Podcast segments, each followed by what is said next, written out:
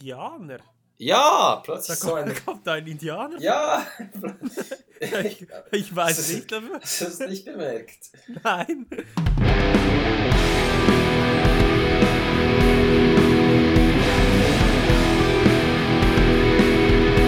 I spit on your grave.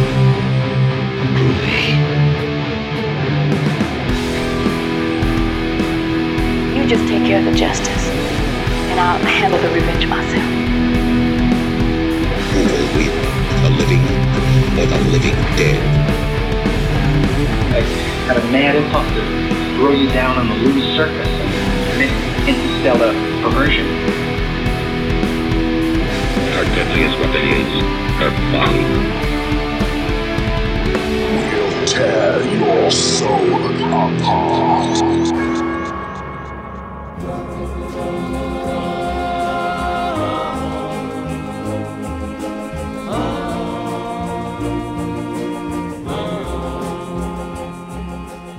Sehr geehrte Damen und Herren, liebe Zuhörerinnen und Zuhörer, willkommen zurück zum Art or Trash Cinema Podcast. Ich bin Ihr Host Flo und bei mir ist mein lieber Kumpel Jan. Jan, alles klar? Alles klar. Bei dir? Ja, wunderbar. Schön dich, schön dich wieder bei mir zu haben. Denn heute, heute machen wir was Spezielles, etwas, das wir auch in der Zukunft ab und zu machen wollen. Und was wird sein? Was wird das sein? Nein, ich weiß noch nicht. Du weißt noch Klär- nichts? Ja, natürlich. Genau. Nein, wir haben es schon angesprochen. Wir machen die sogenannte Genre Police Folge, also der, der erste Teil, den wir hier machen. Und zwar wird es zum Thema Spaghetti Western sein, zum Genre des Spaghetti Westerns. Und allgemein sollten wir, allgemein wollen wir dieses Format Genre Police öfters machen. Und, also es geht darum, dass wir einfach Filme ins Rampenlicht rücken wollen. Es geht darum, dass es ähm, in diesen Genres viele Filme gibt, die nicht die Popularität haben, die sie haben sollten, wie wir, wie wir finden. Ja. Ähm, oder schlicht und einfach, dass es ähm, einige Favoriten gibt für uns in, diesem Gen in diesen Genres, die wir dann ansprechen werden, ähm, die die Leute einfach nicht so kennen oder die den Leuten nicht so bewusst sind, wie sie sein sollen. Okay, mit all deinen Ausführungen bin ich sehr einverstanden. Äh, kann ich Gut. sofort unterschreiben. Bis vielleicht auf den Namen Genre Police. Ich denke, da müssten wir nochmals über die Bücher. ja, nein, das ist einfach so, es war ein kurzer 10 Minuten, nein, 10 Sekunden Überleger von Okay. meiner Seite. ja, okay. Nein, ähm, Genre Police können wir uns gerne auf etwas anderes einigen. Okay. einigen. Aber kommen wir zum Relevanten, nämlich zum Spaghetti-Western. Ey, wie wär's, wie wär's mit dem Genre Nazis? Ah. Ja, es, Aber würde, etwas- es, es würde zum Trash-Faktor passen, dann hätten wir das wieder ein bisschen abgedeckt. Ja. Aber ähm, Äh, das nein, ist ein bisschen zu denke- negativ Ja, konnotiert. und zu wenig originell. Also ich denke, da finden wir noch was Originelleres. War es nicht originell? Ja, schon. Ja, mit dem Begriff Nazi wird in diesen, so in diesen Trash-Kreisen schon, schon fast inflationär verwendet. Das Ja, das stimmt. Genau. Aber wir, wir finden noch was. Ich, ich bin überzeugt, dass wir da noch was Gutes finden. Ich glaube auch. Ich glaube Ja. auch. Gebt uns noch ein paar Monate Zeit und dann, dann kommt's. Okay. Spaghetti-Western, hä? Genau. Ja, ähm, eigentlich ein Genre, das, das, das mit zu meinen Lieblingsgenres gehört. Und Mhm, ähm, bei mir auch. Ja, und ich denke auch heute haben wir wirklich zwei Filme, die zumindest für mich, also ich glaube, wir hatten in, in unserer ganzen Podcast-Historie noch nie zwei Filme, die ich, ich, ich denke, ich darf das schon jetzt sagen, die, ich, Ja, äh, du. die, die mir ein so großes Filmvergnügen bereitet haben, wie eben diese zwei. Und, Das ähm, freut mich. Das freut mich natürlich. Ja, aber ich denke, bevor wir da zu den zu diesen beiden Filmen fortschreiten, wollen wir kurz noch generell was zum Western sagen, oder? Was denkst du? Mhm. Ja, sehr gerne, ja. Okay, also wenn, wenn ich so mit, mit Leuten spreche, habe ich oftmals den Eindruck, dass der Western ähm, als Filmgattung be betrachtet wird, der eigentlich so in den 50er, 60er, 70er Jahren so seine, ähm, wie soll ich sagen, so sein, se- seine, Sein Höhepunkt. hatte. seinen Höhepunkt hatte, genau, und dann nach und nach sukzessive ausgestorben ist. Mhm. Und ich habe mir aus diesem Grunde gedacht, ich nehme Filme mit, einige Filme mit aus den 2000er Jahren, um, Mhm. um zu zeigen, dass der Western alles andere als ein totes Genre ist. Und dafür habe ich mir einige Regisseuren rausgepickt, die, die, ich, die ich sagen würde zur Creme de la Creme äh, von Hollywood gehören. Also, oder sag du mir mal irgendwie drei, vier Regisseure und ich bin mir fast sicher, dass ich da, also die, die bekannt sind Ja, in okay. Hollywood, und ich bin mir fast sicher, dass, die, dass mindestens einer dieser Regisseure einen Western ge gedreht hat in den letzten 15 oder beziehungsweise 19 Jahren. Sag mir mal Also soll ich, soll ich irgendeinen sagen Ja, oder soll ich, soll ich mir mir- überlegt einen Nein, sagen? nein, sag einfach mal drei, vier, fünf, so einfach mal spontan. Also Tarantino ist klar, oder? Der hat schon, der Genau, hat schon mehrere gen- Western gemacht. genau, Django und ähm, äh, The Hateful Eight, oder? Genau. Genau, genau. Und dann, ähm, ja, wer gibt's noch? Michael Bay vielleicht? Okay. Ähm, ja, jetzt habe ich dich in Verlegenheit ja, gebracht. jetzt hast du mich in Verlegenheit gebracht. Weiter im Text. Die Coen Brothers? Genau, die Coen Brothers True Grit, das war ein Cover und The Ballad of Buster Scruggs war gerade vor Ah, kurzem ja, eine genau. Netflix-Produktion. Also auch zwei Western wie Tarantino auch. Mhm. Wobei bei Ähm. Tarantino konnte man je nachdem auch in anderen Filmen gewisse Western-Affinitäten finden, aber explizit natürlich die Hateful Eight und Django Unchained, klar. Ja, also ich finde Inglourious Basterds ist schon fast mehr ein Western als Hateful Eight. St- Stilistisch gesehen, stilistisch gesehen könnte man das vielleicht durchaus so sehen, ja, klar. Ja. Ähm, doch Ich komme übrigens auf diesen Regisseure? Film noch zu sprechen heute, by the way. Okay, okay. Ich, ich, ich kann dich so, sozusagen erlösen. Also Robert Rodriguez, Ja, mach das. Äh, Once Upon a Time in Natürlich. Mexico, ich glaube das war 2004, 2003. Dann Mhm. Alejandro González Iñárritu, äh, das ist auch ein... The Revenant. genau, The Revenant. Ja. Dann Paul Thomas Anderson, Devil Be Blood. Okay, Äh, ja, stimmt. Dann Ang Lee, oder? Ähm, das war Brokeback Mountain. Gut, ich weiß nicht, ob ich den zählen würde. Ja, ja, okay, kann man darüber streiten, halt, wie, wie eng oder wie breit. Ähm, Wow, okay. Schlimm. Also es ist Abend und wir trinken Bier und wir beginnen schon bei dieser Ja, bei diesem Bild zu lachen, das ist schlimm. Aber genau, ja, ähm, das war nicht beabsichtigt. Ja, okay. Dann, genau, dann Jim Jarmusch, das war zwar schon in den 1990er Jahren Deadman. okay. Also By the way, ich konnte, ja, ich, ich ich gleich die kurz Liste unterbrechen, weil Mhm. ich habe heute etwas gesehen, das mir, das mir die Haare zu Berge stehen lassen hat und das ich dir unbedingt noch mitteilen wollte. Ja. Also, du, also du wusstest, Jim Jarmusch bringt einen neuen Film raus. Mhm. Und zwar ein Horrorfilm, ein fucking Ja. Zombie-Film. Ja, mit Bill Murray und, Hast äh, gesehen? und Tom Waits, glaube ich. Ja, ähm, genau. Ich habe es nur gelesen, ich habe keinen. Trailer oder nichts gesehen, aber es würde dazu eigentlich einladen, dass wir den Film zusammenschauen gehen würden, denke Ja, ich. sehr Also, gerne, sehr gerne. Oder? Ich denke, Ja, Bill Murray mögen wir ja beide und Jim Jarmusch denke ich auch, dass wir da Ja, auf beide. jeden Fall. Da Okay, äh, cool. Ja. Gut, Also, kommt man- habe ich mir das auch der? abgemacht. Wann kommt der? Es geht noch eine, eine, eine Weilchen, oder? Ich weiß nicht. Ich, ich habe nur kurz in den Trailer reingeschaut und es hat sehr absurd ausgesehen.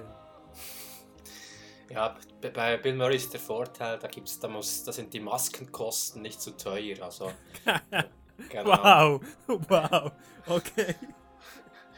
Ja, je älter das er, wird, desto, ja, ist, ja genau. Und es ist auch nicht Bill Murrays erster Zombie-Film. Das, ja, eigentlich jeder Film, den Bill Murray macht, hat, ist, ist Okay. gewissermaßen ein Zombie-Film. okay. Okay, sorry. Ja, okay. Ich, wir sind total vom Thema abgekommen. Ähm, auch gut. Aber ähm, ja, nein, also was ich damit sagen, also zum Beispiel, ich, ich konnte die Liste noch ewig weiterführen. Also in den 2000er Jahren, da gab es sehr, sehr viele berühmte Regisseure, die Westernfilme gedreht haben. Also dieses vermeintlich ausgestorbene Genre lebt stärker, als man denken könnte. Ja, also ich stimme dir völlig zu. Ich, ähm, ich glaube, es ist, es, es ist den Leuten gar nicht so bewusst, weil halt die Frequenz des Western-Films schon abgenommen Mhm. hat. Ich meine, damals in den 60er, da gab es pro Jahr x Western-Filme, oder? Und jetzt ist vielleicht einer oder zwei, ähm, der so ein bisschen ähm, ja, in den Medien populär wird. Vielleicht, Ähm, aber tot ist das Genre nicht. Vielleicht noch die Frage, ähm, ist, ist eine schwierige Frage, das ist mir bewusst. Welcher Film aus den letzten 20 Jahren aus dem Bereich Western war, würdest du sozusagen sagen, das, das war der Western für dich? So? Das ist eine ganz einfache Frage. Okay, ich bin gespannt. Und zwar ist das äh, Bone Tomahawk von äh, S. Craig Zahler. Ähm, ist nur ein paar Jahre alt. Mhm. Mit Kurt Russell, mit ähm, Matthew Fox, wenn es mir recht ist, mit Patrick Wilson, den wir ja kennen als Hard Candy und als mein Man Crush. Ja, genau. Ähm, es ist ein, das ist ein unglaublich cooler Western. Also, wenn du den nicht gesehen hast, dann musst du dir geben. Er ist, ist, der ist äh, auf meiner Liste also ganz weit hart. oben. Ja, genau. So ist, ich Okay. glaube, es gibt's auch, man findet ihn auch auf Netflix sogar. Ja, genau, der ist auf Netflix, aber ich weiß nicht, ob er auf Netflix geschnitten ist. Mhm. Mhm. Also, ich kann dir gerne eine ungeschnittene Fassung Um- zukommen lassen, weil die, die hat es in sich. Mhm. Mhm. Ah, cool. Genau. Cool. Und S. Craig Zahler, by the way, der hat auch, der hat jetzt einen zweiten Film gemacht, Mhm. also vor einiger Zeit. Brawl in Cell Block 9. Ähm, auch sehr geil. Ist so ein, so ein Exploitation 70er Jahre Stilfilm. Mhm. Ähm, auch sehr cool. Und jetzt bringt er, hat er erst vor kurzem am äh, Venedig Film Festival hat er seinen dritten Film rausgebracht. Mhm. Ähm, mit Mel Gibson und ähm, ein Buddy Cop Movie. Okay. Also auch im Stil, so, es sollte so 80er Jahre Stil sein und der Film heißt Dragged Across Concrete. Das wird sicher wieder blutig und, und spaßig. Okay, cool. Spannend. Genau. Ja, gut. Hey, sorry, ich, ich bringe die ganze Zeit das Thema durcheinander. Das macht gar aber, nichts, wir kriegen es wieder hin mit dem roten Faden. Oder auch nicht, das spielt ja Genau. keine Rolle. Vielleicht sagen wir vorher noch ganz kurz allgemein etwas über den Spaghetti Western, bevor wir so ein bisschen auf das Persönliche für uns eingehen. Okay, gute Idee. Einverstanden? Ja, das ist eine gute Idee. Machen wir so. Also vielleicht ähm, noch allgemein Italo oder Spaghetti Western. Ähm, in gewissen Ländern wird er auch Macaroni Western genannt, hast du das gewusst? Nein, in welchen Ländern? Weißt du das? Zufälligerweise. Japan. Okay, Japan. Japan. Okay. Ja. Ähm, dann so generell oder Mitte 60er Jahre, eigentlich aus Italien entsprungen, aber es gab auch sehr viele internationale Co-Produktionen. Italien, Spanien, Griechenland anscheinend, Sogar. obwohl mir da jetzt persönlich kein Beispiel bekannt ist. Ich kenne da auch, Ihr nein, ich schon? kenn da auch nichts. Ne? Habe ich das erste Mal gehört, dass da Griechenland. Also noch spannend, so eine, ein Western auf dem Peloponnes fände ich jetzt auch noch so, zumindest von der Landschaft. Wäre cool, her, Sehr cool, ja, genau. Ja. Ja. Ich Jugoslawien. meine, weißt du, der gibt's auch. Peloponnes, dort sind auch die Spartaner zu Hause und das wäre dann so ein 300 Western-Verschnitt, das könnte noch so, das Genau, könnte ja. auch sehr trashig Ja. werden, genau. Spartans vs. Cowboys. ja, irgendwie so sowas. besser als Aliens vs. Cowboys, definitiv. Ja, gut, das ist ja, eine andere Geschichte. eine andere traurige Geschichte. Traurig, genau. Dann so grundsätzlich gibt es eigentlich keinen Konsens in der Filmwissenschaft, welches der erste ähm, Italo-Western war. Man weiß einfach, was klar ist, dass der Durchbruch 1964 war, insbesondere dann nach Leones Fistful of Dollars Film. Mhm. Da, by the way, Skript ähm, wurde mitgeschrieben von Fernando Di Leo. Ja, wir, wir kommen heute zweimal in Genuss von den Script-Writing-Künsten von Fernando Di Leo. Mhm. Und neben Leones Dollar-Trilogie ähm, muss man vielleicht explizit noch erwähnen den Einfluss von Corbucci's Django. Mhm. Da haben wir Franco Nero als Hauptdarsteller, Ja. den wir heute ja auch sehen. Genau. Und Dann, Leichenpflaster äh, eben- seinen Weg, oder? Von Corbucci ist natürlich auch ein absoluter Klassiker. Ich weiß nicht, ob da, ich weiß nicht, wer da das Drehbuch geschrieben hat. Ähm, weiß ich auswendig nicht, aber es könnte durch. Also Fernando Di Leo, die Chance, dass er im, im 80% Skript mitgewerkelt hat, ist. äh, Ja, schon, okay, ja. okay. nice to know, okay. Und dann eben diese, das ist auch noch ein interessanter Punkt ähm, im Western, dass man wirklich ikonische Figuren immer hat. Also man hatte so ein bisschen die Racheengel, die so ein bisschen zwiespältige Charakterzüge hatten, wie eben Django, man hatte Ringo, man hatte Sartana. Später kam dann auch die Welle von Comedy-Western auf, die du sicherlich auch gut kennst. 1968, so ab dieser Zeit, zum Beispiel They Call Me Trinity, also ähm, Lo chiamavano Trinità, auf Deutsch wäre das ähm, die rechte und die linke Hand des Teufels. Mhm. Bud Spencer und Terence Hill. Mhm. Gibt es natürlich auch einige Western. Ähm, von dem her glaube ich, ähm, der Spaghetti Western eine unglaublich vielseitige und interessante ähm, Kategorie des Wo, Films. wobei, was, was, was mich immer stört am Namen Spaghetti Western ist, dass er oftmals abwertend äh, verwendet wird und, und das Genre ein bisschen Ja. belächelt. Und ich finde, da gibt es einfach viel zu viele gute Filme in, in, in dieser. Gattung drin, Filmgattung drin, als dass ich, ähm, ja, also mich stört dieser Name. Ich finde ihn abwertend ein bisschen. Ja, ja, es hat was. Also ich finde auch grundsätzlich, das ist jetzt vielleicht ein bisschen plakativ ausgedrückt, aber der amerikanische Western wird oft so als Klassiker hochstilisiert. Mhm. Und der, der ähm, italienische oder allgemein auch der, der Euro-Western im Allgemeinen ist so ein bisschen der verschupfte Bruder, obwohl ich eigentlich den amerikanischen Western, also I could take it or leave it, wenn ich, wenn ich einen großartigen äh, Spaghetti-Western habe nebenan. Mhm, also, mhm. Ja, klar, also ich, ich favorisiere auch eher den, den Spaghetti-Western. Das ist, äh, ist für mich doch einigermaßen klar. Wenn wir schon so ein bisschen bei persönlichen Fragen sind, wie fa favorisieren etc., Mhm. Fände ich noch interessant, du persönlich, was, was bedeutet der Spaghetti Western für dich? Was, was magst du daran?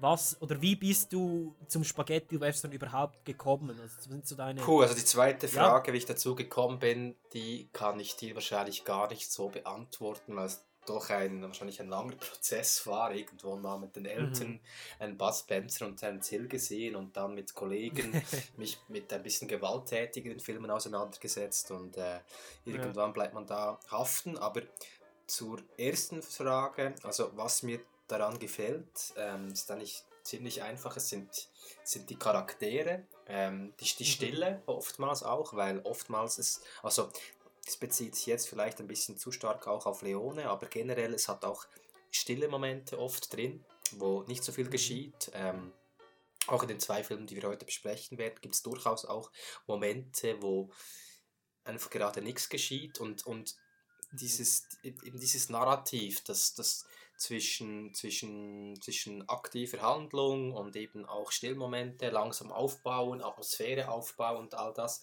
dass man sich Zeit nimmt für die Atmosphäre. Ich denke, es ist, es ist stark auch eben, eben das Atmosphärische, das oftmals eben auch durch sehr, sehr tolle Filmmusik getragen wird. Ähm, Mhm. Generell, also Filmmusik, ich denke, es gibt eben, also der Western ist, im, im Western drin ist die Filmmusik unglaublich essentiell ja. ähm, was mir sehr, sehr zusagt. Ähm, dann vielleicht auch einfach, ich schaue ansonsten so so Act- Actionfilme oder beziehungsweise irgendwelche Heldenfilme oder sowas. Das ist, schaue ich auch, aber einfach, wenn gerade nichts anderes kommt oder wenn mich irgendjemand fürs, fürs Kino über, überredet oder so. Ähm, Ja, ja. Der, der Western bietet das ja eigentlich auch, so Action, der Held und so.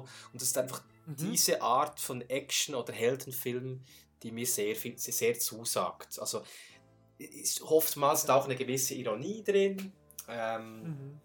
Also es ist auf Ja. eine angenehme Art exploitativ, ja, oder? ganz genau. Ja, genau, das kann man so sagen. Also ich glaube, viel besser, als du das jetzt gesagt hast, kann ich es fast nicht mehr aus meiner Perspektive Aber vielleicht ist es noch Was wir Ergänzungen, oder? Ja, ja, sicher, aber, also du, aber du hast mir wirklich den Wind aus den Segeln genommen. Nein, Bullshit. Ähm, nein, also du hast das wirklich sehr schön zusammengefasst und vielleicht eben für mich der, der Spaghetti-Western allgemein einfach sehr wichtig als wie, wie für meine Entwicklung zum Filmliebhaber. So ein bisschen ein, ja, es war so ein, Ja, das ist ein wichtiger Stepping Punkt. Stone. Ja, genau, das, da, bin ich, das, da bin ich bei dir. Ich denke, also ich bin sozusagen zum Film gekommen, wahrscheinlich wirklich durch Leone und Corbucci. Das waren sozusagen meine, mhm. meine Türöffner zum Film, sozusagen. Ja, also bei mir geht es auch in diese Richtung zwischen, äh, zwischen alten Slasher-Filmen, Halloween etc. und den alten Universal-Horror-Filmen. Genau, ja, Daneben, genau. Ähm, genau, Leone. Und eben, also lustigerweise, die ersten, was denkst du, was ist der erste DVD, den ich mir gekauft habe? Überhaupt? Ähm, Fistful of Dollar, ich weiß nicht. The Good, the Bad and Ah, the ich Ugly. dachte schon, aber ich dachte schon, das ist schon fast zu. Aber cool, hey, sehr cool. Ja, genau. Also, den habe ich immer noch übrigens. Und ähm, lustig war auch, also das ist jetzt nicht so Spaghetti-Western bezogen, aber mein Groß, auch ein bisschen, aber mein Großvater hat mir früher immer auf VHS aufgenommen, so die alten Spaghetti- und Sauerkraut-Western, die ich eigentlich nur so halb schauen durfte und dann konnte ich sie immer heimlich bei meinem Großvater schauen, weil meine Eltern das nicht wollten. Genau. Ja, Ja, also also ich war auch ein großer Winnetou-Fan, by the Mhm. way. Äh, ich ich habe noch gerade überlegt, weil ich denke, ob viele Leute schauen sich zuerst eben The Good, The Bad and The Ugly und kommen dann erst eigentlich auf die, auf äh, für ein paar Dollar, für, für ein paar Dollar mehr, oder? Ähm, ich Mhm. habe glücklicherweise wirklich, ich bin da äh, sequenziell richtig sozusagen vorgegangen. Ich habe da das Glück gehabt, dass ich wirklich mit für ein paar Dollar gestartet habe. Und ich Okay. dadurch, weil ich meine, The Good, The Bad and The Ugly, das ist wirklich ein Feuerwerk, oder? Und ähm, die Mhm, ersten, die, die mhm. zwei Vorgänger sind da diesbezüglich ein bisschen äh, eben auf der ruhigeren Seite, bauen langsamer Ja, auf und so. Und ich denke, gerade aus diesem Grund ist für mich der Unterschied zwischen den ersten zwei Filmen und dann eben The Good, The Bad und The Ugly. Also ich kann, ich, für mich ist es wirklich schwierig zu sagen, welche dieser drei Filme mir am stärksten gefällt. Ich denke Mhm. aber, wenn ich mit The Good, The Bad und The Ugly gestartet hätte, wäre es, könnte es gut sein, dass da die Wertung dann schon in die Richtung eben dieses Klassikers gehen würde. Mhm, Also die mhm. Reihenfolge, welcher Film schaut man zuerst, denke ich, hat doch einen großen Einfluss dann auch Ja, auf, auf die, jeden Fall. auf die Präferenz. Ja. Ja, auf jeden Fall. Also ich weiß nicht, ob ich den als erstes gesehen habe. Das muss ich vielleicht noch klarstellen. Also ich, ich, ich habe den als ersten DVD gekauft, aber ich habe natürlich im Vor, also vorweg ganz viele andere Western gesehen und vielleicht, möglicherweise auch die Dollar-Trilogie schon vorher gesehen. Mhm. Ähm, aber da bin ich nicht mehr ganz sicher. Was ich sicher gesehen habe, eben ist alle die Winnetous und dann aber auch Django, by the way, habe ich schon gesehen in einem jungen Alter Mhm. und einige der Sartana-Filme. Mhm. Ähm, und dann wirklich also schon fast so Suchtverhalten mäßig habe ich äh, die Terence Hill und Bud Spencer Filme ähm, habe ich mir angeschaut. Mhm. angeschaut. Das sind wirklich super, super coole Filme. Und ich finde heute, ähm, finde ich, das wird ja oft so kritisiert, du hast gesagt, eben der Spaghetti Western hat ja, hat ja, ja zum Teil äh, wird, ist ein bisschen negativ Ich denke, es ist eben Bud Spencer, Terence Hill zu verdanken, ein Stück weit. Vielleicht, vielleicht. Wobei ich sie auch sehr schätze, froh. muss ich jetzt auch, muss ich jetzt noch anfügen. Ich auch. Aber Eben, aber genau, eben, es gibt so auch. eine, so eine falsche Stoßrichtung vor, weil Bud Spencer, Terence Hill oder die, äh, da ist wirklich die Komik, der Humor im Vordergrund und bei anderen Western Genau. halt wirklich die ähm, gar nicht oder viel weniger akzentuiert zumindest und, und das stört Ja, mich ein bisschen, ja. dass, dass eigentlich Bud Spencer und Terence Hill sozusagen ähm, die ganze, wie soll ich sagen, die ganze Wertung, wie bestimmen dieses Genres und ja. Naja, ja, nein, voll, du hast Ja. recht. Also ich stimme dir zu. Und ich, ich finde auch oft wird der Punkt vorgebracht, dass man sagt, ja, die, sind, die Filme sind alle ein bisschen gleich und so. Und klar, es gibt Nachahmer in diesem Genre, die gibt es überall. Aber ich bin heute eigentlich wirklich froh, dass wir eine enorme Bibliothek an, an diesen Filmen haben, die zum Teil vielleicht ja ähnlich sind. Aber das ist ja eben geil, weil die, die, die Filme sind gut. Die sind wirklich gut und wenn sie halt zwar ähnlich sind, aber alle für sich funktionieren, dann ist das für mich völlig okay, dann ist das für mich kein negativer Punkt. Mhm, also, mhm, mhm. Ja, für mich auch nicht, klar. Ja. und, und eben darum eignet sich dies auch sehr gut für unser heutiges Format, weil viele dieser Filme sind einfach unbesungene Helden Ähm, sozusagen. du hast gerade etwas schon Interessantes angesprochen. Ich denke, ich kann keinem Genre die Wiederholung und die Repetition so gut verzeihen wie dem Western. Also dort, äh, oder, auch, oder auch monotone Handlungen. Ich finde das im Ja. Western sogar irgendwo cool, oder? Das ist auch das, was ich teilweise Ja. sogar ein bisschen suche. Und in anderen Gattungen würde es mich stören. Oder stört es mich teilweise stark. Aber der Western, der darf einfach vieles sein. Und ich denke, das ist das, was äh, auch der Reiz des Westerns. Ja, absolut. Also ich gebe dir recht. Jetzt vielleicht noch, ähm, wenn du so über die populärsten Western, also Spaghetti-Western-Filme nachdenkst, wir haben ja schon darüber gesprochen, ähm, so Mhm. einige der populären haben wir schon angesprochen. Wel- Welcher war jetzt der Film, den du sagen würdest, der hat dich besonders geprägt? Ist das schwierig oder kommt da gerade wirklich spezifisch ein Film, kommt dir, kommt dir da spezifisch ein Film in, in den Sinn, oder? Ja, aber das, das, der Punkt ist der, wenn ich das jetzt sage, es klingt das langweilig und abgedroschen. Ja, aber darum habe ich ja gesagt, spezifisch die drei populärsten Filme. Also von Ja, den aber populären genau, Filmen. Von den populären Filmen, ja, aber es wären, es ist, also die, die drei, die, die, die äh, Dollar-Trilogie, es kann gut sein, dass da die, die, alle, gerade alle drei Plätze Mhm. ausmacht, Okay. weil äh, ich finde die wirklich sagenhaft gut. Mhm. Ähm, und natürlich eben mit der Musik von Morricone dort.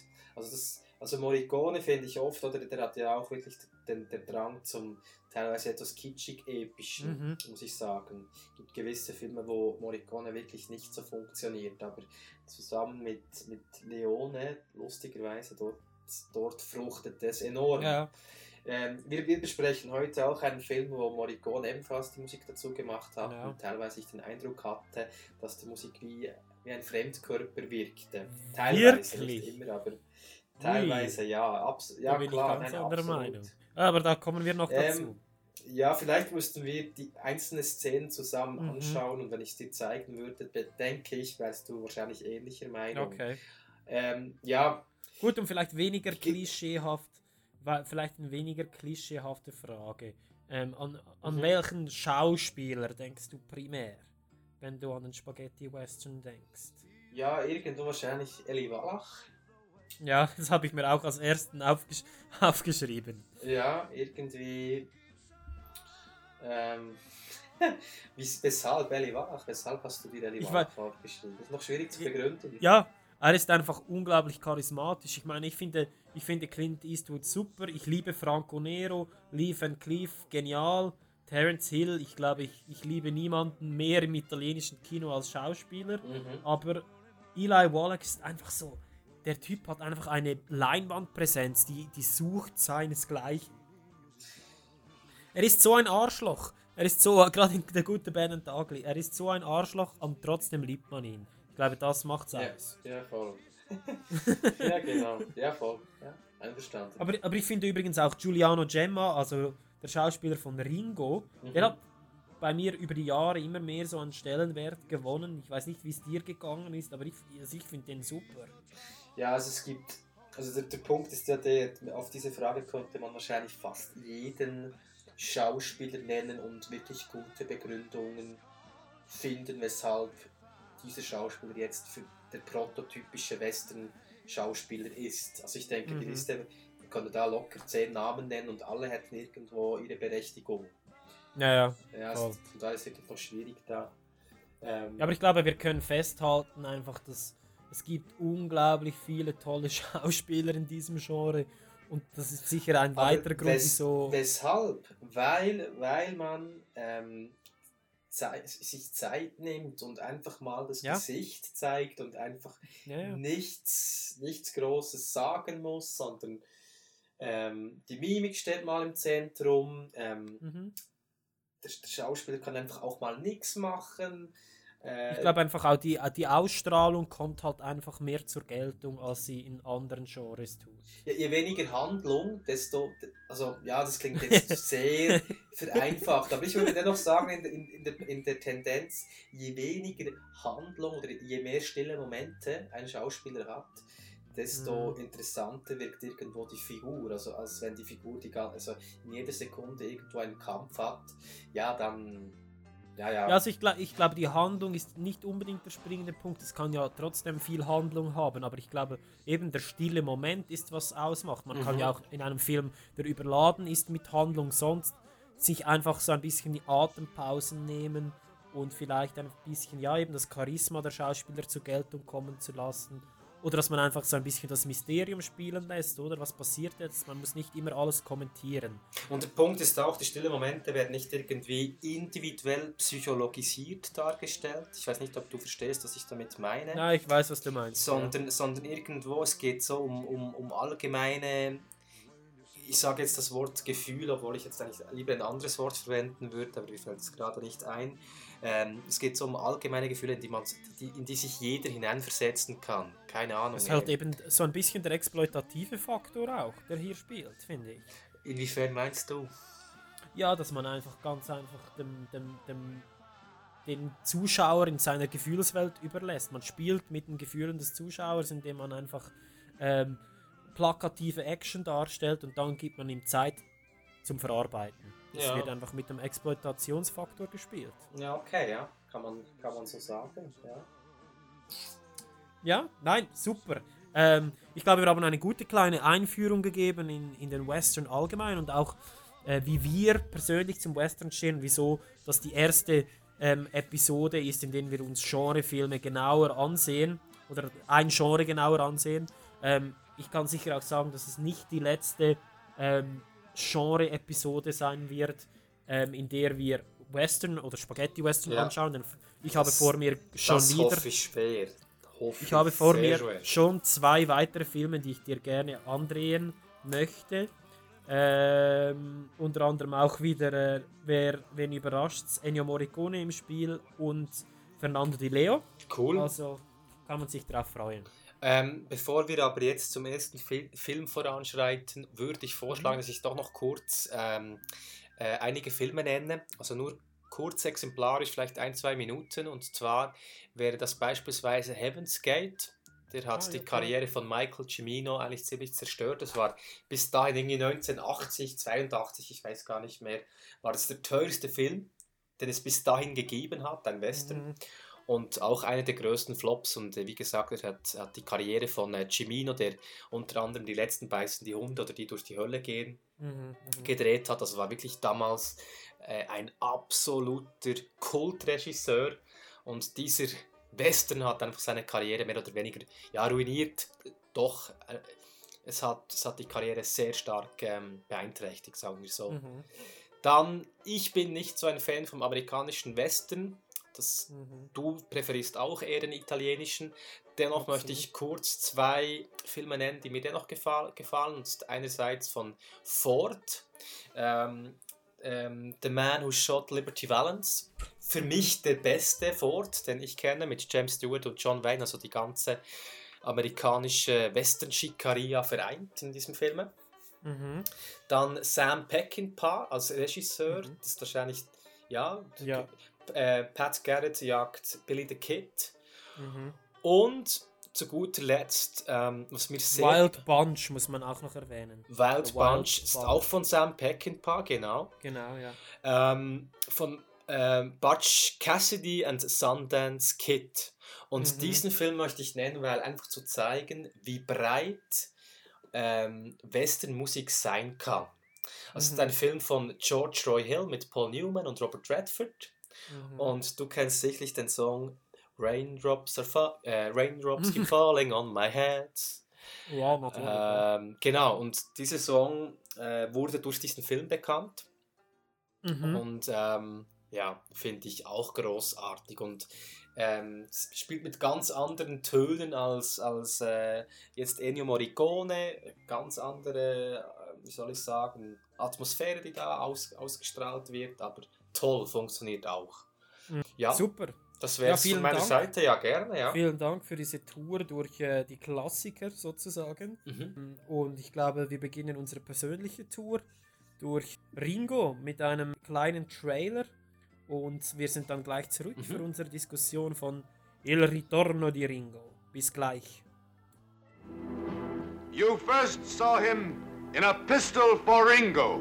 I kiss at last Ringo, the greatest hero of the West. my land. I've come That I back. left one day with my heart, heart full of pain. I've come back. I have looked in the faces of friends. They look at me as my home. We all make mistakes.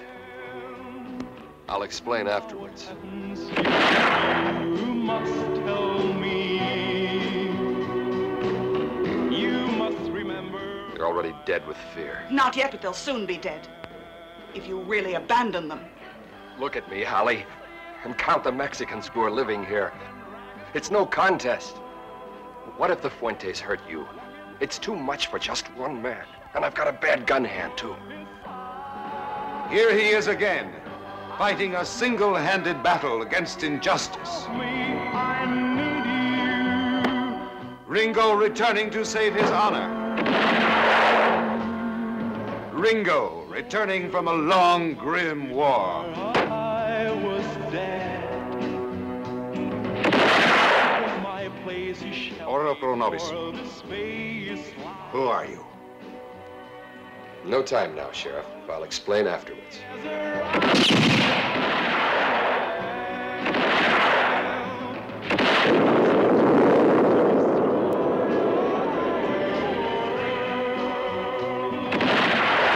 leave forever our I don't believe my ears.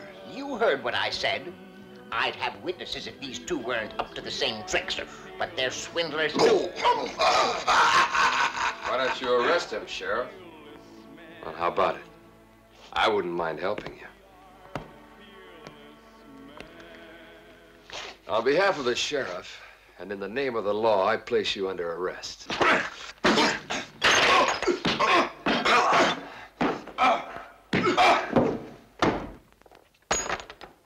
You must agree, Sheriff, it isn't difficult. Just make up your mind, that's all. I'll even help you to take them all off to jail. The Return of Ringo. Plays he shall pay. An exciting motion picture with an unforgettable cast. Montgomery Wood as Ringo. Hallie Hammond as his faithful wife. Nieves Navarro as the beautiful, cruel Rosita. George Martin as Paco, the bloodthirsty gunman. Antonio Casas as the valiant sheriff. Fernando Sancho as Esteban, the ruthless bandit leader. The return of Ringo, the greatest of heroes in the greatest of westerns. Don't miss the return of Ringo.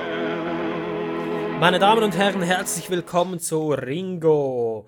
Und, Ringo. Ähm, Ringo. Und wir beginnen mit einer kleinen Einführung. Regie von Ringo von Duccio Tessari. Ähm, Story Fernando Di Leo. Fernando Di Leo ist schon ein paar Mal erwähnt worden heute.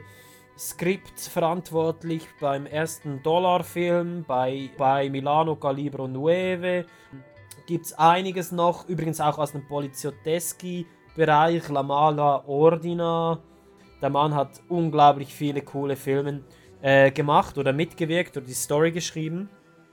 Ähm, und dann haben wir im schauspielerischen Bereich haben wir Giuliano Gemma als äh, Ringo, zum zweiten Mal als Ringo, by the way.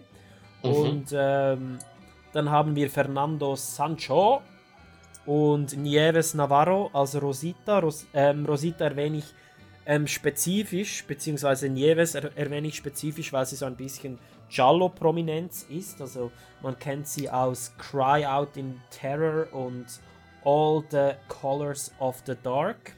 Und sie Das war. klingt, das klingt so ein bisschen, als wäre sie das weibliche Pendant zu Troy McClure. Der sagt ja auch immer, man kennt mich vielleicht aus, Ja. bla bla bla bla Ja, bla bla bla ja, bla warum bla nicht? bla bla bla. Ja, es- Die sie war- gleiche Einführung sozusagen. Aber super, Absolut, Super. absolut. By the way, auch bei, ähm, bei Emmanuel and the Last Cannibals war sie auch dabei. Okay. so als netter kleiner Input vielleicht. Interessant noch, ursprünglich war Ringo, beziehungsweise Il Ritorno di Ringo, nicht als Ringo-Film geplant. Das ist nämlich nur ein Name-Only-Sequel, sagt man dem. Es ist zwar die gleiche Cast, es ist das gleiche Jahr wie der erste Ringo. Und beide gehörten ein bisschen zur ersten Welle der Italo-Western und halfen ihn zu popularisieren. Aber der Film war ursprünglich nicht als Ringo-Film geplant. Und einfach weil der erste Film so im Box-Office im Italienischen eingeschlagen ist, hat man den Film als sofortiges Sequel ins Kino gebracht, noch im selben Jahr. Mhm. Und interessant vielleicht auch noch eben 1965 ähm, sind es äh, drei Filme am Top ähm, der Kassenschlager, also Box Office ähm, in Italien. Und Nummer eins war For a Few Dollars More. Mhm. Nummer zwei war A Pistol for Ringo, also der erste Ringo-Teil. Mhm. Und der dritte war The Return of Ringo. Mit 2 Milliarden Lire. Das ist sicher äh, einer der weniger populären Italo-Western, auf, auf jeden Fall aus heutiger Perspektive, aber sicher ein Film, über den es sich lohnt zu diskutieren. Und Jan wird uns jetzt einen kleinen Überblick über die, über die Handlung geben und wir werden spezifische ähm, Szenen rauspicken, die wir, die wir dann diskutieren werden. Der Überblick wird wirklich ganz klein sein, aber Das ist ich okay. versuch's mal. Also wir, wir befinden uns im Jahre ähm, 1867, zwei Jahre Mhm. nach dem amerikanischen Bürgerkrieg. Und äh, wir sehen da in einer Bar den, den Captain, den Montgomery Ringo. Mhm. Und der wird eben gespielt von Giuliano Gemma. Äh, Montgomery Ringo oder eben Montgomery Woods ähm, kehrt nach dem Amerika amerikanischen Bürgerkrieg, Bürgerkrieg in seine Heimat zurück und Mhm. erfährt da ziemlich schnell, dass diese Heimat eben von den Mexikanern ähm, oder sozusagen von Ganoven, mexikanischen Ganoven besetzt wird. Mhm. So von äh, Groß, Großgrundbesitzern wahrscheinlich. Und, ähm, Genau. Und seine und, äh, Familie ist ja ordentlich dezimiert worden, glaube ich. Also sein Mhm. Vater ist irgendwie gestorben, ähm, seine Mutter, also irgendwie wirklich ganz grob. Ja, und der Oberbandit will seine, seine, seine Frau eigentlich äh, heiraten und die Frau weiß natürlich Genau. nicht, dass, dass Ringo noch am Leben ist und, Mhm. ähm, und es wird sogar sein seine Begräbnis wird inszeniert. Genau. Also, äh, Das ist eine und, äh, coole Szene, also dass ein Grab schauf, also dass er da zuschaut, wie sein Grab geschaufelt wird. Und, genau, äh, ziemlich absurd. Ja, und Buck of Und- Fuentes sagt da irgendwie, Montgomery Brown is dead, we won't see him again. So, ja, okay. Ja, genau. genau. Nein, sorry, mach weiter, mach Ja, weiter. ist- genau. Und ja, ähm, Ringo merkt dann auch, dass er tat, dass er, dass er, dass er während dem amerikanischen Bürgerkrieg, als er weg war, seine Frau ein Kind geboren hat, seine Tochter. Genau. Und ähm, ja, in der Stadt, also eigentlich alle, alle Leute, die er aus der Stadt kennt, oder also die, die, die Leute kennen ihn nicht wieder, weil er kommt eben als Mexikaner sozusagen verkleidet, kommt in die Stadt zurück. Mit einer extrem lausigen Verkleidung. Ja, ey, zu, zunächst da, also zunächst habe ich eben nicht so gut zugeschaut und ich habe gedacht, nein, was ist das für ein billiger Film? Sogar der Bart ist aufgemalt und man erkennt es, das ist ja ganz schlimm. Aber ähm, Das war absichtlich, natürlich. das war absolut absichtlich und der Film steigert sich massiv. Also diejenigen, die vielleicht zunächst Schwierigkeiten haben, ähm, beim Film dran, dran zu bleiben und, und, und Mhm. sich dafür zu interessieren, also der Film, es lohnt sich da dabei zu bleiben. Mhm, mhm. Genau. Was vielleicht auch wichtig anzufügen ist, dass sein Vater, genau, sein Vater war ein Senator. Mhm. Und der wurde eben ermordet von diesen mexikanischen Gangstern. Und wie du gesagt hast, seine Frau und seine Tochter. Er, äh, ursprünglich denkt er eben, dass diese tot sind. Mhm. Ähm, aber er erkennt dann in einer wirklich markanten Szene, dass die beide leben. Und das ist eine unglaublich spannende Szene. Ich weiß nicht, nicht ob du dich erinnern kannst, das ist diese Szene, als er sie aus dem Wald ähm, Ja, sieht, ja, aus der Kutsche bringt ihm ja eine Blume dann sogar. Genau, genau. Ja, genau. Und die Musik dort hat Tarantino für das Intro von Inglourious Bastards geklaut. Genau diese okay, Musik. cool, das habe ich nicht bemerkt. Das ist Ja, cool. das ist wirklich Ja, cool. Und, wir, und ein anderer interessanter Punkt ist hier vielleicht eben seine, seine Frau datet ja dann den Mexikaner, oder? Und ich glaube, Tuccio Tessari hat wirklich Trumps Ängste vorausgesagt. Nein, Bullshit. Äh, mach, mach weiter, bitte. Okay, okay. Ähm, ja, eben, also in dieser Stadt, ähm, die Stadt selber an, an und für sich ist ziemlich lethargisch. Also der Sheriff ist alkoholkrank und macht eigentlich, eigentlich nichts. Mhm. Und dann kommt eben Ringo als Mexikaner verkleidet zurück in die Stadt. Und natürlich irgendwo ähm, Gerechtigkeit. Mhm. Das, das ist sein Credo und äh, dafür nimmt er Rache und auf eine ziemlich coole Art und Weise, muss ich sagen. Ja, und, absolut. Ähm, die Rach, der Rachefeldzug beginnt eigentlich dann, gerade dann, während seine, seine Frau, oder da schon fast Ex-Frau, sich eben mit diesem besagten Gangster vermählt. Also, Mhm. Genau. Und, Und er, er ja. tritt da auf wie ein, wie ein Geist quasi. Also er kommt Ja, genau. da, Also, diese, ist, die, die Kirche, da muss man irgendwie so, zum Altar muss man irgendwie so drei, vier Stufen runtersteigen, Mhm. Treppe runtersteigen und dann die Kamera ähm, wendet so gegen oben und man sieht eben so ihn, die, die, die, Pforte, die Genau. Kirchenpforte öffnet, das Licht kommt rein und dann ist, erkennt man nur so seine Silhouette. mhm. und, äh, seine also- Stimme halt so. Ja, also es ist wirklich das ist eine, eine ziemlich coole Szene. Es ist eine der besten Szenen im Film, finde ich. Ja, finde ich auch, ja. Vor allem da funktioniert es. Szene. Da, da Ja. funktioniert es auch wirklich mit diesen rumwindenden Gräsern im Und- Film. und das, das ist etwas, das so präsent ist immer. Genau, und das ist ja auch der Grund, weshalb ich den Western so liebe. In anderen Genres würde ich, hätte ich das als unglaublich kitschig wahrscheinlich erachtet, so eine, so eine Szene. Ja, ja. Aber im Western ist das einfach geil. Es ist wirklich geil, ja. Ja, also, das ist einfach super. Also ich meine, da hat man einfach nur Freude so- bei sowas. Genau, also ich, ich habe mir genau dasselbe auch bei meinen Notizen übrigens aufgeschrieben. Das macht einfach Spaß. Da kommt er rein, Sono ritornato. Und dann Ja. verschwindet er im Sturm und der Showdown, Showdown geht los. Das ist doch einfach geil, oder? Ja, das ist super, ist genau, ist genau mein Ding. Ja, Und, bei mir ähm, wirklich auch. Also. Mhm.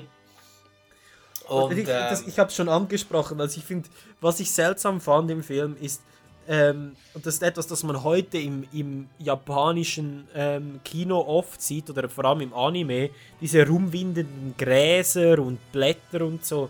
Das ist extrem präsent. Also im ganzen Film windet es immer irgendwelche Dinge rum und die so vor der Kamera und das macht irgendwie auch viel der Coolness aus. Ist zwar ein Horror für Allergiker, aber, aber der ähm, ist, ist, äh, das ist wirklich cool. Ja, das stimmt, das stimmt wirklich. Und ähm, ja, was habe ich sonst noch so? Also sch- schaut euch einfach diesen Film an, ist wirklich Ja. einfach toll. Ja, es geht, mir, es geht mir genau gleich wie dir, als ich ihn vor ein paar Jahren entdeckt habe. Ich war wirklich. Äh, es hat mich aus den Schuhen gehauen, weil ich habe ihn als Kind schon einmal gesehen und habe ihn nicht so spezifisch in Erinnerung gehabt, aber jetzt ähm, ja, ist einer meiner, meiner Lieblingsfilme in diesem Genre. Und, und ich bin stolz, dass ich sagen kann, dass es der erste Film ist, der erste Italo-Western, den ich tatsächlich auf, auch auf Italienisch geschaut habe. Also das ist auch noch eine, eine tolle Sache. Und ähm, noch eine Frage an dich. Plötzlich, Mhm. ich weiß nicht, ob ich, ob ich wie konzentriert ich den Film äh, geschaut habe. Ich, da, ich habe gedacht, dann nämlich, do, nämlich doch ziemlich konzentriert. Aber plötzlich war da so, eine, so ein random In- Indianer da, so ziemlich so in den letzten 20 Minuten. Und ich habe mich so gefragt, von wo kommt der plötzlich? Ein Indianer? Ja, Da plötzlich so kommt, ein... kommt da ein Indianer? Ja, ich, ich weiß nicht, aber hast du es nicht bemerkt? nein.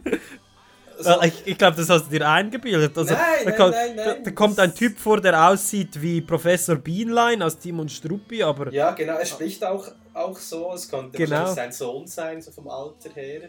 und er heißt Äh. irgendwie Miosotis oder so.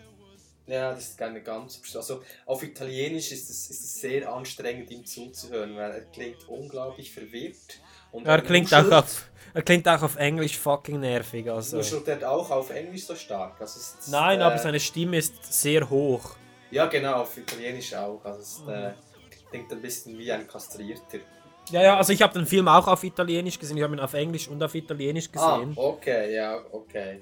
Ich habe eine tolle, tolle restaurierte Blu-ray-Version von Mhm. Arrow Video, die wirklich unglaublich toll aussieht auf, Mhm. auf, ähm, auf einem großen Fernseher, muss Mhm. ich sagen.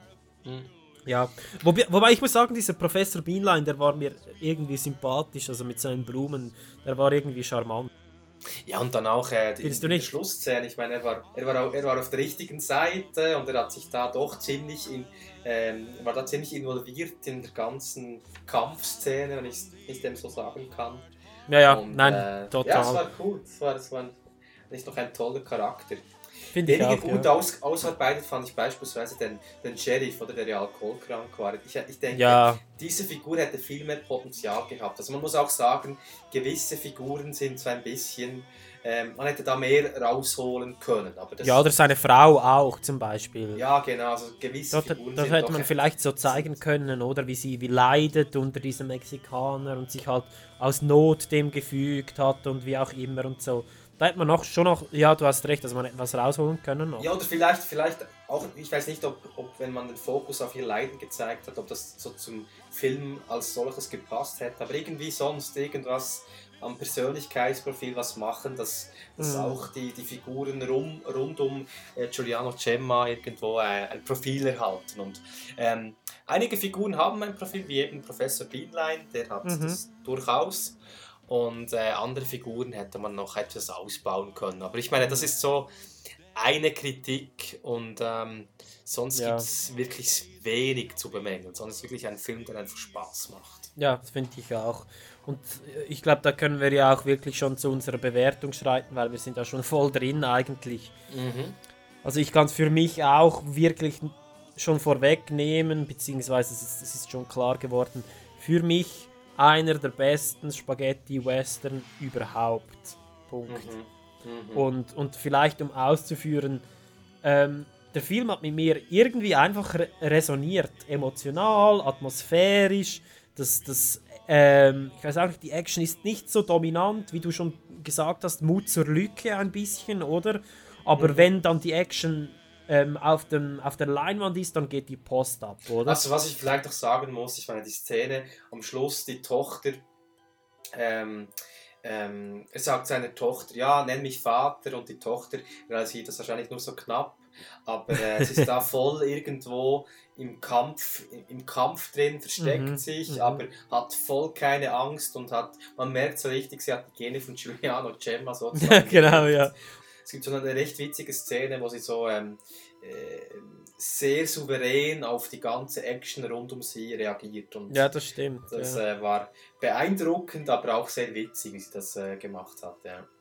Ja, also ich glaube, das ist durchaus bewusst, weil ich finde, so im Großen und Ganzen ist das Skript von eben Fernando Di Leo, das scheint mir unglaublich gut für, für diese Art Film und ähm, irgendwo auch äh, wegweisend für dieses Genre, weil ich, ich, ich meine, es ist einer der früheren Italo-Western und ich finde durchaus, man kann diesen Einf den Einfluss von diesem Film später immer wieder sehen, sei es in anderen Spaghetti-Western, sei es in eben Tarantino, wie wir schon gesagt haben. Und ich finde, funktioniert irgendwo auf, auch heute noch auf allen Ebenen. Also, ist wirklich erstaunlich.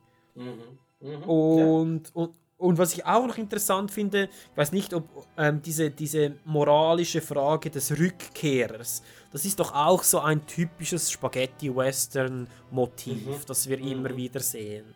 Mhm. O- und ja, ich oder, finde, oder generell Westen, oder ich meine Bürgerkrieg und dann kommt man zurück und irgendwo Genau. ähm, die Leute sind nicht mehr dort oder irgendwo es hat sich Ja. verändert, die soziale Struktur ist im Wandel oder war im Wandel. Das ist generell ein Western-Motiv, aber äh, wird, wird gerne auch im Italo-Western aufgegriffen, definitiv, ja. aber ich finde, hier funktioniert es wunderbar. Also. Ja, ich habe ich hab dann auch noch gelesen im Internet, es gab so die, diese Odysseus-Analogie und Ja, ja, genau, da habe ja. ich, mich, hab ich mich ein bisschen, ja, also aufgeregt ist zu viel gesagt, aber das fand ich dann, also klar, der Rückkehr, Odysseus und, und ja, also klar gibt es Parallelen, aber die konkrete Ausgestaltung, ähm, äh, ja, also der Zyklope oder eine Metapher für den Zyklopen habe ich jetzt nirgends gesehen, oder? Also beispielsweise. Oder ähm, ja. ja, also ich, ich habe das jetzt so gesehen, dass die, diese Mexikaner, die ja auch da die ganze Stadt aufgekauft haben, Genau, die, die Stadt als ihnen. Ithaka sozusagen. Das Also so ein letzte, bisschen- Der letzte Akt und äh, seine Frau, so Pen- Penelope, okay, aber. Ähm, Aber im ja. Fall, also um, ich, ich weiß, es, es wirkt ein bisschen weit hergeholt, aber Fernando Di Leo hat tatsächlich in einem Interview gesagt, er hätte sich an der ähm, Odyssee orientiert für diesen Film. Also kann ja, man. aber so, so die letzten, wie soll ich sagen, vielleicht der letzte Akt der Odyssee, Odyssee absolut. Ja, aber, genau. Aber, Aber- aber sehr dort, lose, wo- sehr lose. Dort, wo Odysseus in Ithaka gelangt und sich verkleidet, oder? Das, oder er wird ja sozusagen dann, glaube ich, von Athene als alter Mann dann äh, äh, zu einem alten Mann verzaubert. er wird zu einem Mann, und- alten Mann verzaubert, ja. Ge genau, und äh, Giuliano Gemma verkleidet sich als Mexikaner. und, ja, da. Da hätte man ja, das ist eine schöne Parallele, die du Ja, gezogen eben, aber das hast. ist, nein, aber ist der, also das habe ich ja jetzt nicht ich gemacht, sondern das war, äh, das war, das war Fernando Di Leo. Du kannst dich bei ihm bedanken. oh, fuck. Ja, aber das wäre ja die Analogie, oder? Das wäre dann ja das. Ich muss ein bisschen weinen, sorry. ja, nein, okay. ähm, um vielleicht abschließend noch zu sagen, ähm, einfach so Pluspunkte von meiner Seite und ein Minuspunkt. Du hast bereits gesagt, eben für dich sind so die Charaktere, die zum Teil nicht so, vielleicht einfach nicht so ausgestaltet, so ins Detail dargestellt sind, wie sie sein könnten, oder? Mhm, Für mich war ein, ein weiter ähm, Negativpunkt, dass so die Comedy nicht immer, ja, ich fand jetzt nicht immer lustig, was man hätte lustig finden sollen. Aber Mhm, sonst muss ich sagen, eben, du hast es schon gesagt, ultra atmosphärisch, zum Teil schon fast hypnotisch an gewissen Mhm. Stellen. Die Musik hilft selbstverständlich. Ich finde ihn härter und düsterer als den ersten Ringo, verliert aber so seinen Witz nicht, ähm, wenn er funktioniert. Dann eben ähm, Giuliano Gemmo finde ich toll als Ringo. Ähm, ich, ist auch in anderen Filmen toll. Er ist nicht so ein Urgestein wie Franco Nero, aber er ist, trotzdem muss er sich nicht verstecken, überhaupt nicht. Ähm, und dann, dann finde ich auch noch ein Punkt, den wir noch nicht angesprochen haben, ähm, ist etwas, das wir in einigen anderen Western, auch in späteren Leone-Filmen noch sehen, ist so ein bisschen die Antikriegsmoral, so die Antikriegselemente im Film. Beispielsweise diese Beerdigungsszene, die wir schon angesprochen haben. Da wird so sehr theatralisch sein Leichnam in Flagge gehüllt oder wird da begraben. Und allgemein, der Film ist so eine sehr desolate Post-Bürgerkriegswelt. Hast du das auch so empfunden oder ist das jetzt etwas, das ich, das ich vielleicht ein bisschen zu sehr hineinprojiziere? Uff, ich habe mich, ich hab mir diesbezüglich gar nicht so viele Gedanken gemacht, aber ähm, hm, ja, puh, du hast mich, du hast mich an einem Punkt erwischt, wo ich mich gar nicht, wo ich mich gar nicht so äußern kann, ehrlich gesagt gerade. Also spontan ist dir das nicht aufgefallen? Also ich habe, ich habe was dazu gelesen, dass das bestätigt, was du jetzt gesagt Mhm. hast.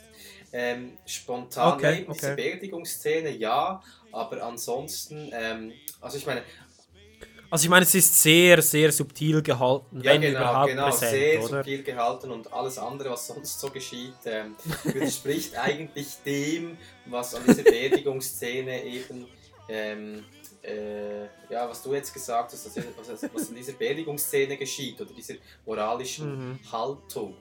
Ähm, ja, von daher kann ich da gar nicht groß Stellung beziehen, ehrlich gesagt. Ich habe mich einfach berieseln lassen von der guten Action des Filmes. Mhm, Ja. mhm. Nicht so reflektiert halt. Ja. Nein, das ist völlig okay. Also ich, ich glaube, diese Filme funktionieren eben auf allen Ebenen. Darum, äh, und für mich war es das dritte oder vierte Mal, dass ich diesen Film gesehen habe. Darum, ich glaube, das nimmt man auch immer wieder auf einer anderen Ebene wahr. Mhm. Ja, ja. Was hast du jetzt für eine Punktzahl? Was gibst du da für eine Wertung ab? Ganz ehrlich, von mir gibt es eine 8 von 10. Ich bin, ich liebe diesen Film. Mhm. Ist ein unglaublich guter Film. Wie gesagt, einer der besten Spaghetti-Western.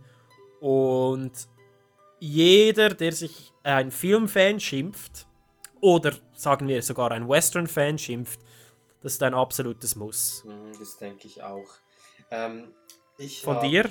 Ich, hab, ich bin ja eher konservativ mit, mit der Wertung. Ich, ich ähm, Mhm. versuche, also zum Beispiel schon bereits eine, eine 8, das ist äh, wirklich schon, das ist schon sehr, sehr, sehr viel, sehr, sehr Gutes. Ist dabei. sehr persönlich geprägt, muss ich sagen. Genau, also bei mir gibt es eine 7,5 Mhm. und äh, Mhm. ich muss sagen, das ist auch schon für meine Verhältnisse eine ausgesprochen gute Wertung. Also, Mhm. Ähm, Ja, aber verdient, finde ich. ah, ja, absolut, keine Frage, keine Frage. Also dennoch, wenn ich jetzt so zurückdenke, bin ich dennoch irgendwo überrascht, wie hoch meine Wertung ist, weil eben der Film ist doch ein einfacher, schlussendlich doch ein einfacher Western, aber er funktioniert. extrem simpel, er ja. funktioniert irgendwie und aus diesem Grunde, und das ist ihm genau das, was ich von einem, von einem Film irgendwo auch, ja, also das entspricht, entspricht irgendwo meinem Idealbild eines Western, Mhm, äh, mhm. eines Westerns und daher ähm, diese 7,5 sind, sind berechtigt. Auch wenn der Ja, Film, also wie gesagt, einfach gestrickt ist, Ja. sehr, sehr solid, sehr gut, anregend, spannend, toll. Ja, genau. Ja, also ich glaube, du hast die Sache in den Nerv getroffen, oder? Der Film ist zwar simpel, oder? Einfach gestrickt, wie du gesagt hast, aber er erreicht genau das, was er erreichen will. Mhm. Und darum ist er so gut, Genau, ja. oder? Genau. Leider geben wir heute keine Trinkempfehlungen ab. Das ist äh, Also du kannst, du feel free, Ja, ähm, wenn du noch eine Trinkempfehlung abgeben möchtest, kannst du gerne machen. ich habe mich da diesbezüglich gar keine Gedanken gemacht. Mhm. Ähm, was würde ich empfehlen? Ja, pff, irgendein ein amerikanisches India Pale Ale, Pale Ale, da hat man noch so, so diese zitrale Noten drin. Oder einen guten, guten Tequila. einen guten Tequila, genau. Ich, ich hätte jetzt eben das ist India Pale Ale empfohlen, weil man das e- einerseits äh, etwas, da kann man etwas mehr trinken und eben diese zitralen Mhm. Noten, vielleicht auch tropische Noten, die vielleicht so das Mexikanisches haben oder vielleicht auch Kaktusnoten drin, teilweise Mhm. in der Hopfenaroma halt. Ja, Mhm. genau. Ja, Genau. Nein, gut. Ich glaube, das ist äh, das Ende von unserer Besprechung von Ringo. Und noch einmal, schaut euch diesen Film an. Es, es lohnt sich wirklich, wirklich, wirklich. Ja, und damit ähm, würden wir schon weiterschreiten zu unserem zweiten Western, den wir euch heute ans Herz legen wollen. Und zwar ist das Massacre Time oder äh, die vielen anderen Titel, die wir noch ansprechen werden, die dieser Film hat. Ähm, und nach einem kleinen Trailer, ein bisschen Musik, gehen wir weiter. Und in diesem Sinne, You left to find the pot of gold. Bis gleich. Scheiße, kannst du gut singen. You left to find a pot of gold.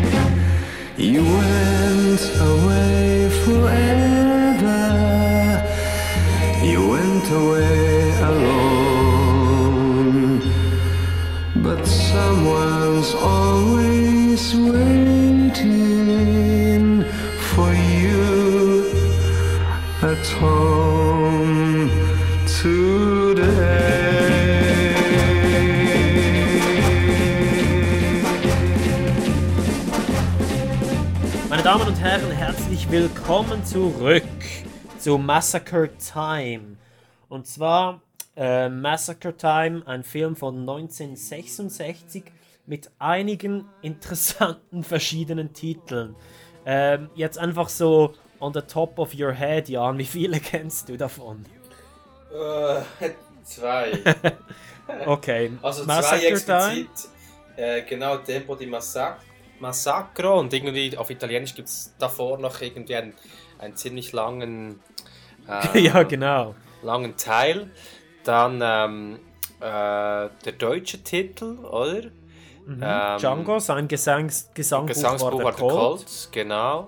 Das ist aber nur einer, das ist der westdeutsche Titel, dann gibt es noch den ostdeutschen Titel, der ist Django, der Hauch des Todes. Das war oder der DDR-Titel. DDR-Titel oder und, und, der, und sein Hauch des Todes, oder nochmal? Django, der Hauch des Todes. Okay, ja. Oder Colt-Konzert. Cold-Konzert finde ich sehr treffend. weißt du, da verdienst du dein Geld mit, mit der Namensgebung von Western und irgendwie dann kommst du nach Hause und die, und die Frau fragt, Schatz, was hast du heute gemacht? Und dann sagst du, ja, äh, Cold-Konzert. Cold-Konzert, das war so das, Mhm. das Resümee des heutigen Tages und dann, ja, dann kann Mhm. die Frau nicht nur applaudieren. Voll. So. Voll. In, äh, in Spanien übrigens auch Concierto para un Gold. Finde Oh. find ich auch nicht schlecht. Auf Oder Spanisch auch es noch ein bisschen geiler, finde ich. Ja. Voll. Oder auf Spanisch auch Las Pistolas cantaron la muerte. Das finde ich auch geil. Das verstehe ich sogar. Gut. Ja. Und dann ähm, äh, in den Niederlanden Django the Runner, wieso auch immer.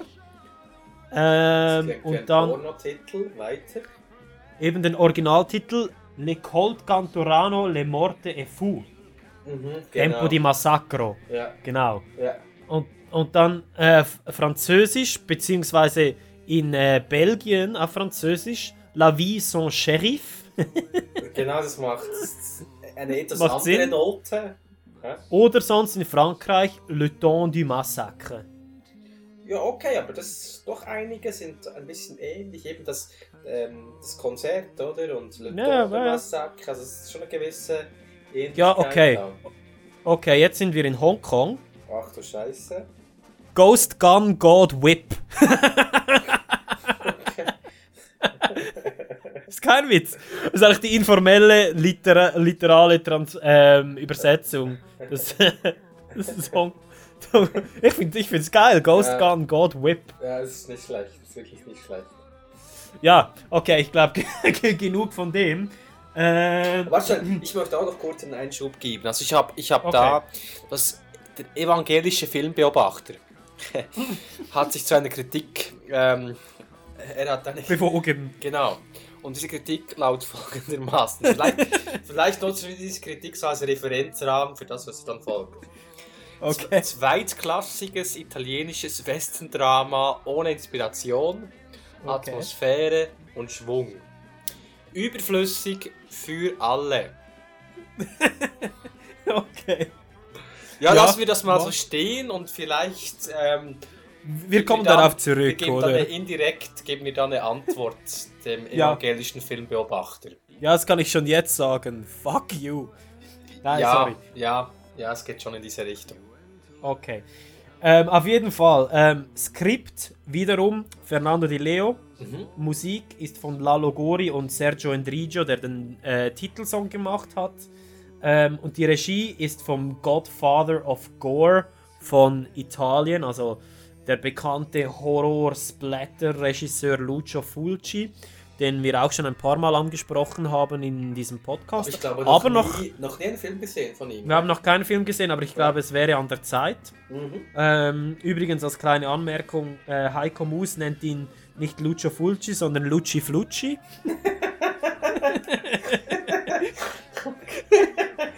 super. Super. Ja. Genau, und ähm, der Schauspieler. Sorry. okay, ich bin wieder Äh, okay, ja. Ich bin wieder da. ja. Nein, jetzt sind wir ernst. Ähm, Schauspieler Franco Nero, das Urgestein im Spaghetti Western. George Hilton, der seinen Bruder spielt, und äh, Nino Castelnuovo als Bösewicht. Ähm, ja, also mit deiner Erlaubnis werde ich eine kleine Führung äh, durch die Handlung machen. Mhm. Ich gebe dir die Absolution. Ja, vielen Dank. Mhm. Also, ähm, der Film beginnt mit einer Jagd auf Menschen.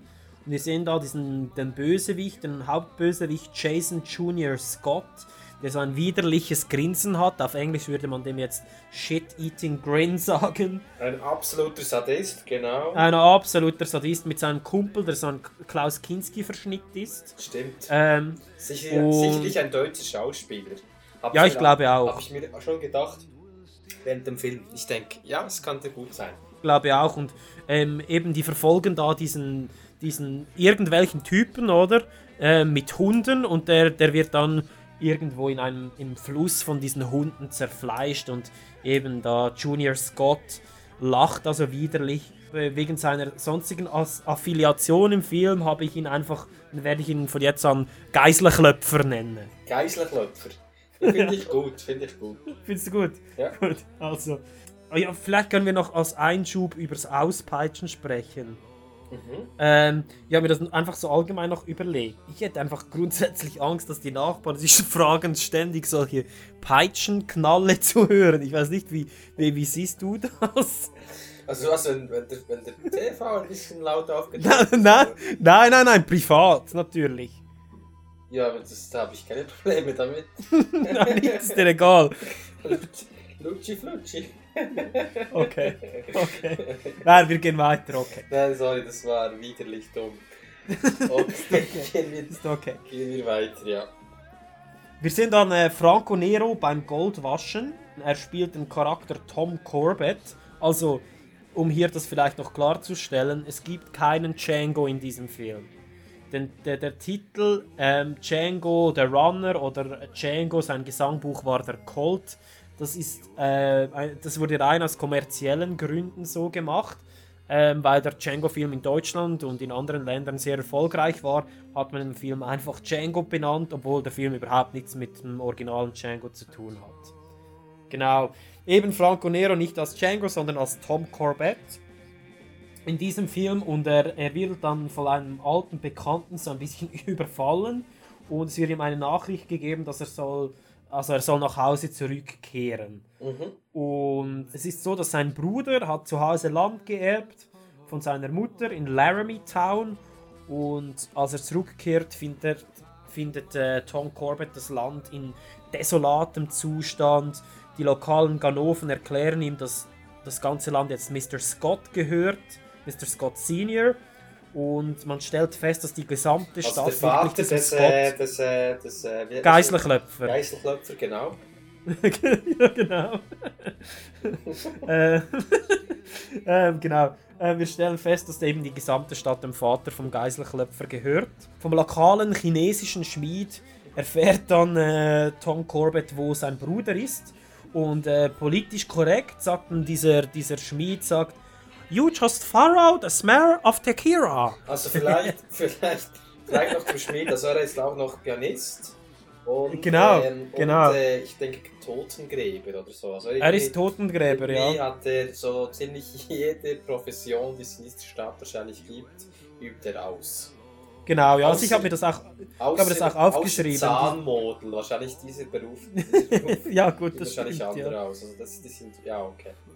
Er, er ist auch der Lokalphilosoph, weil er zitiert ständig Konfuzius. Also Confucius say you will have wrong life. Nein, sorry. Ja, ähm, genau. nein, auf jeden Fall, ich habe mir hier auch aufgeschrieben, die Chinesen werden sehr ökonomisch kreativ dargestellt. ja, ja, das stimmt. Genau. Es folgt dann ein Überfall von äh, Mr. Scott und dem Junior Geiselklöpfer. Mhm. Sie erschießen einen Jungen, der mit seiner Familie die Stadt Also verlassen wird. der Geiselklöpfer schießt einen Jungen, genau. Mr. Genau. Scott, äh, Senior, ähm, ja. Er ist weniger begeistert. Genau, genau. Das schockiert sogar, ja. Genau, und dann da hat es so eine absurde Szene, ich weiß nicht, ob du dich erinnern kannst, ähm, als sie da wegreiten, da peitscht der Geiselklöpfer, peitscht jemandem so den Weinschlauch aus der Hand.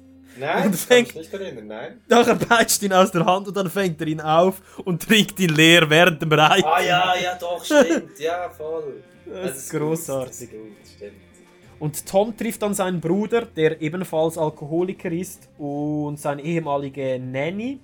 Mhm.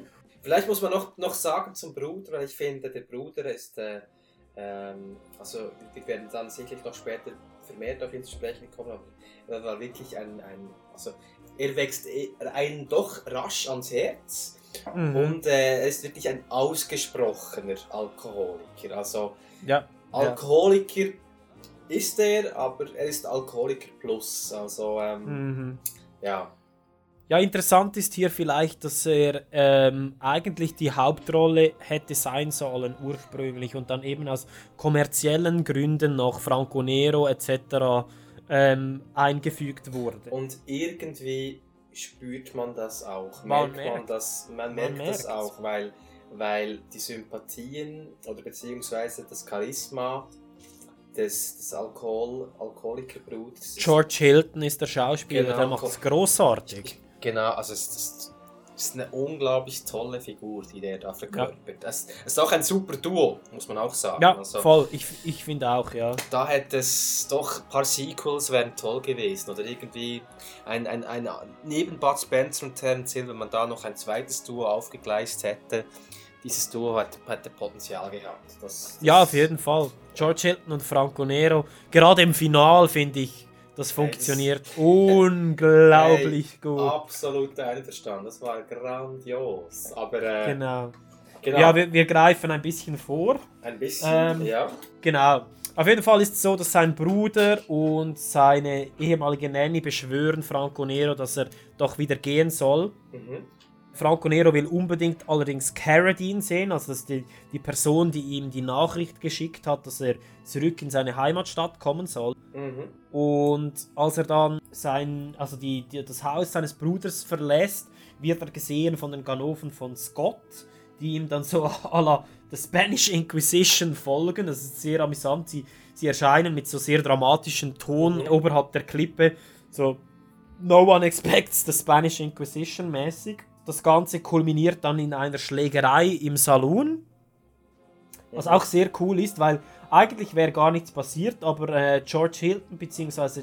Ähm, Jeff, also der Bruder von Franco Nero, ähm, zettelt da einfach völlig unbegründet eine Schlägerei an. Er wird, ich weiß nicht, ob du dich erinnern kannst, er wird nach Feuer gefragt und Mhm. hat da selber so eine riesige Zigarre im, im Mund und dann bläst er dem Fragenden den Rauch ins Gesicht und sagt einfach I don't smoke. Das ist Genau. auch eine tolle Szene. Ja, und, und er ist sturzbetrunken, aber äh, sobald es ums Kämpfen geht, dann äh, Da kennt er gar nichts. äh, wür- er würde wahrscheinlich in jeder äh, Kampfdisziplin in, auf olympiadischer Ebene wahrscheinlich irgendwo Gold gewinnen. Das ist Ja. unglaublich, unglaublich, ja, was der da Er kann vor allem viel einstecken einfach. Ja, auch. und gut austeilen, das auch. Mhm. Ja. Allerdings hat er ja auch, äh, hat er ja auch Unterstützung vom Chinesen, der mit dem Blasrohr Ja, in die stimmt. Schlägerei eingreift. Stimmt. Der blasende Konfuzius, genau. Genau. Ja, und der Chinese spielt dort Klavier, das hast du schon gesagt, ja. Mhm. Und ich, ich habe mich da immer so an meinen alten Wirtschaftslehrer zurückversetzt gefühlt und der hat immer gesagt, meine Damen und Herren, der Chinese kommt, merken Sie sich das. Was? genau. Ja. Und dann sehen wir das erste Mal, by the way, sehen wir Tom, also Franco Nero, eingreifen. Der hat nämlich bis jetzt noch überhaupt nichts gemacht. Und äh, prügelt die Ganoven dann in die Flucht, die sich äh, mit seinem Bruder, beziehungsweise mit denen sich sein Bruder angelegt hat. Mhm. Und genau, er trifft dann Carradine, also der Mann, der ihm äh, die Nachricht gesendet hat. Und bevor es überhaupt zum Gespräch kommt, wird die gesamte Familie von Carradine ermordet. Und das, find, das fand ich eine wirklich Hardcore-Szene. Also, das Ja. kam so aus dem Nichts. Mhm. Mhm. Und dann in der nächsten Szene sehen wir äh, den Geiselklöpfer an, Mhm. an der Orgel. Vielleicht muss man noch erwähnen, bei, bei Scott Senior, eben den Mhm. Deutschen haben wir schon erwähnt, der so ein bisschen Klinsky-mäßig daherkommt. Und dann gibt es noch, Ja. auch, gibt's noch, gibt's noch ein, glaube ich, einen Mexikaner oder ein. Genau. Es, es sieht zwar eher aus wie ein Peruaner, aber äh, Ja. ich denke, ich denk, es ist ein Mexikaner. Und Ich glaube, es ist ein Italiener. oder ein Italiener, genau. ähm, und auch der schlägt ein bisschen die moderateren Töne ein, so als Verglichen Genau. mit äh, Scott Junior, oder? Und, äh, Genau, also wir sehen eigentlich oft, dass er so die Möglichkeit gehabt hätte, Franco Nero zu ermorden, aber eigentlich nie irgendetwas gemacht hat. Mhm. Und auch er ähm, wird so langsam so eine, in einem gewissen Sinne zu einem Sympathieträger. Also es gibt doch Ja. einige Figuren, die wirklich sympathisch sind. Mhm. Und mit ganz einfachen. Mitteln. Mit Ja. ganz einfachen Ja. Mitteln eigentlich. Also, genau, voll. Stimmt. Genau, und dann sind wir eben bei dieser Orgelszene. Und sein Vater, eben der Vater von Geiselklöpfer, will ihm eigentlich erklären, dass er so das Limit überschritten habe. Und es wird auch, also hier wird es, wenn erst hier, dann wird es sicher hier völlig klar, dass äh, Junior total psychopathisch ist und der Vater eigentlich so ein bisschen sich nicht gegen seinen Sohn wehren kann und, und so ein bisschen, ja, in dessen Schatten steht, oder? Mhm. Und hier habe ich mir noch aufgeschrieben, also ich fand eigentlich, wie die beiden da zusammen gespielt haben, das fand ich super cool gespielt. Und auch schauspieltechnisch hat das für mich total funktioniert. Ich weiß nicht, wie du das empfunden hast. Doch, definitiv. Doch, definitiv. Also es war ein bisschen over the top, oder? Also schon Overacting ein bisschen, aber ich, ich fand, also es hat durchaus funktioniert. Ja, und auch das darf im Western sein, Overacting. Natürlich. Das, also, im Western darfst du alles eigentlich. ja, also du, ja, ich stimme dir zu, absolut. Und dann sind wir an dem Punkt, wo Tom unbedingt Scott sehen will und niemand. niemand will ihm sagen, wo Scott wohnt und ähm, er versteht auch nicht, warum niemand auf ihn geschossen hat, obwohl alle eigentlich die Möglichkeit gehabt hätten, ihn umzubringen. Und sein Bruder Jeff will ihm äh, dann eigentlich zeigen, wo Scott wohnt und sie werden aber abgefangen von Ganoven. Mhm. Und das ist für mich eine der besten Action-Szenen im ganzen Film. Mhm, ja. Also die Akrobatikszene auf dem Feld. Genau, Ja. genau, genau. George Hilton fragt ja dann Franco Nero, will you take the responsibility of death of these six men? Er wartet eigentlich gar nicht das Ja ab, sondern er reitet einfach los und schwingt sich so auf die Seite und erschießt alle. Franco Nero hat wirklich noch nichts gemacht bis jetzt eigentlich. Mhm, mhm. Das, das, das ist etwas, das mich beim, beim dritten oder vierten Mal, als ich diesen Film gesehen habe, das mich ein bisschen, ja, nicht gestört hat, aber ich, ich fand dann irgendwie so, ja, also George Hilton, der Hardcore-Alkoholiker, der, äh, der gibt so, Gas, oder? Es ist so gut. Ist, also ich, ein Alkoholik, der schlussendlich einfach, also das ist so, sowas von der Anti-Held und einfach Ja. so gut. So, also, Ich finde es Ja. auch super. Scha schade gibt es nicht, nicht mehr solche Figuren im Westen, die wirklich einfach Ja. Alkoholiker pur sind, aber schlussendlich einfach alle runterknallen und so. Ich Ja. finde das super. Ja, voll. Und in der nächsten Szene sind die beiden dann an der Ranch von Scott und man, äh, man sieht, also sie leben in Saus und Braus, die Scotts, und es sind also privilegierte Arschlöcher, die dort rumhängen. Und ähm, Scott Senior will Nero nicht sehen. Und wir sehen dann eine relativ heftige und super sadistische Schlägerei zwischen äh, Franco Nero und einem Geiselklöpfer. Mhm. Mhm. Und er attackiert da brutalst mit seiner Geisel.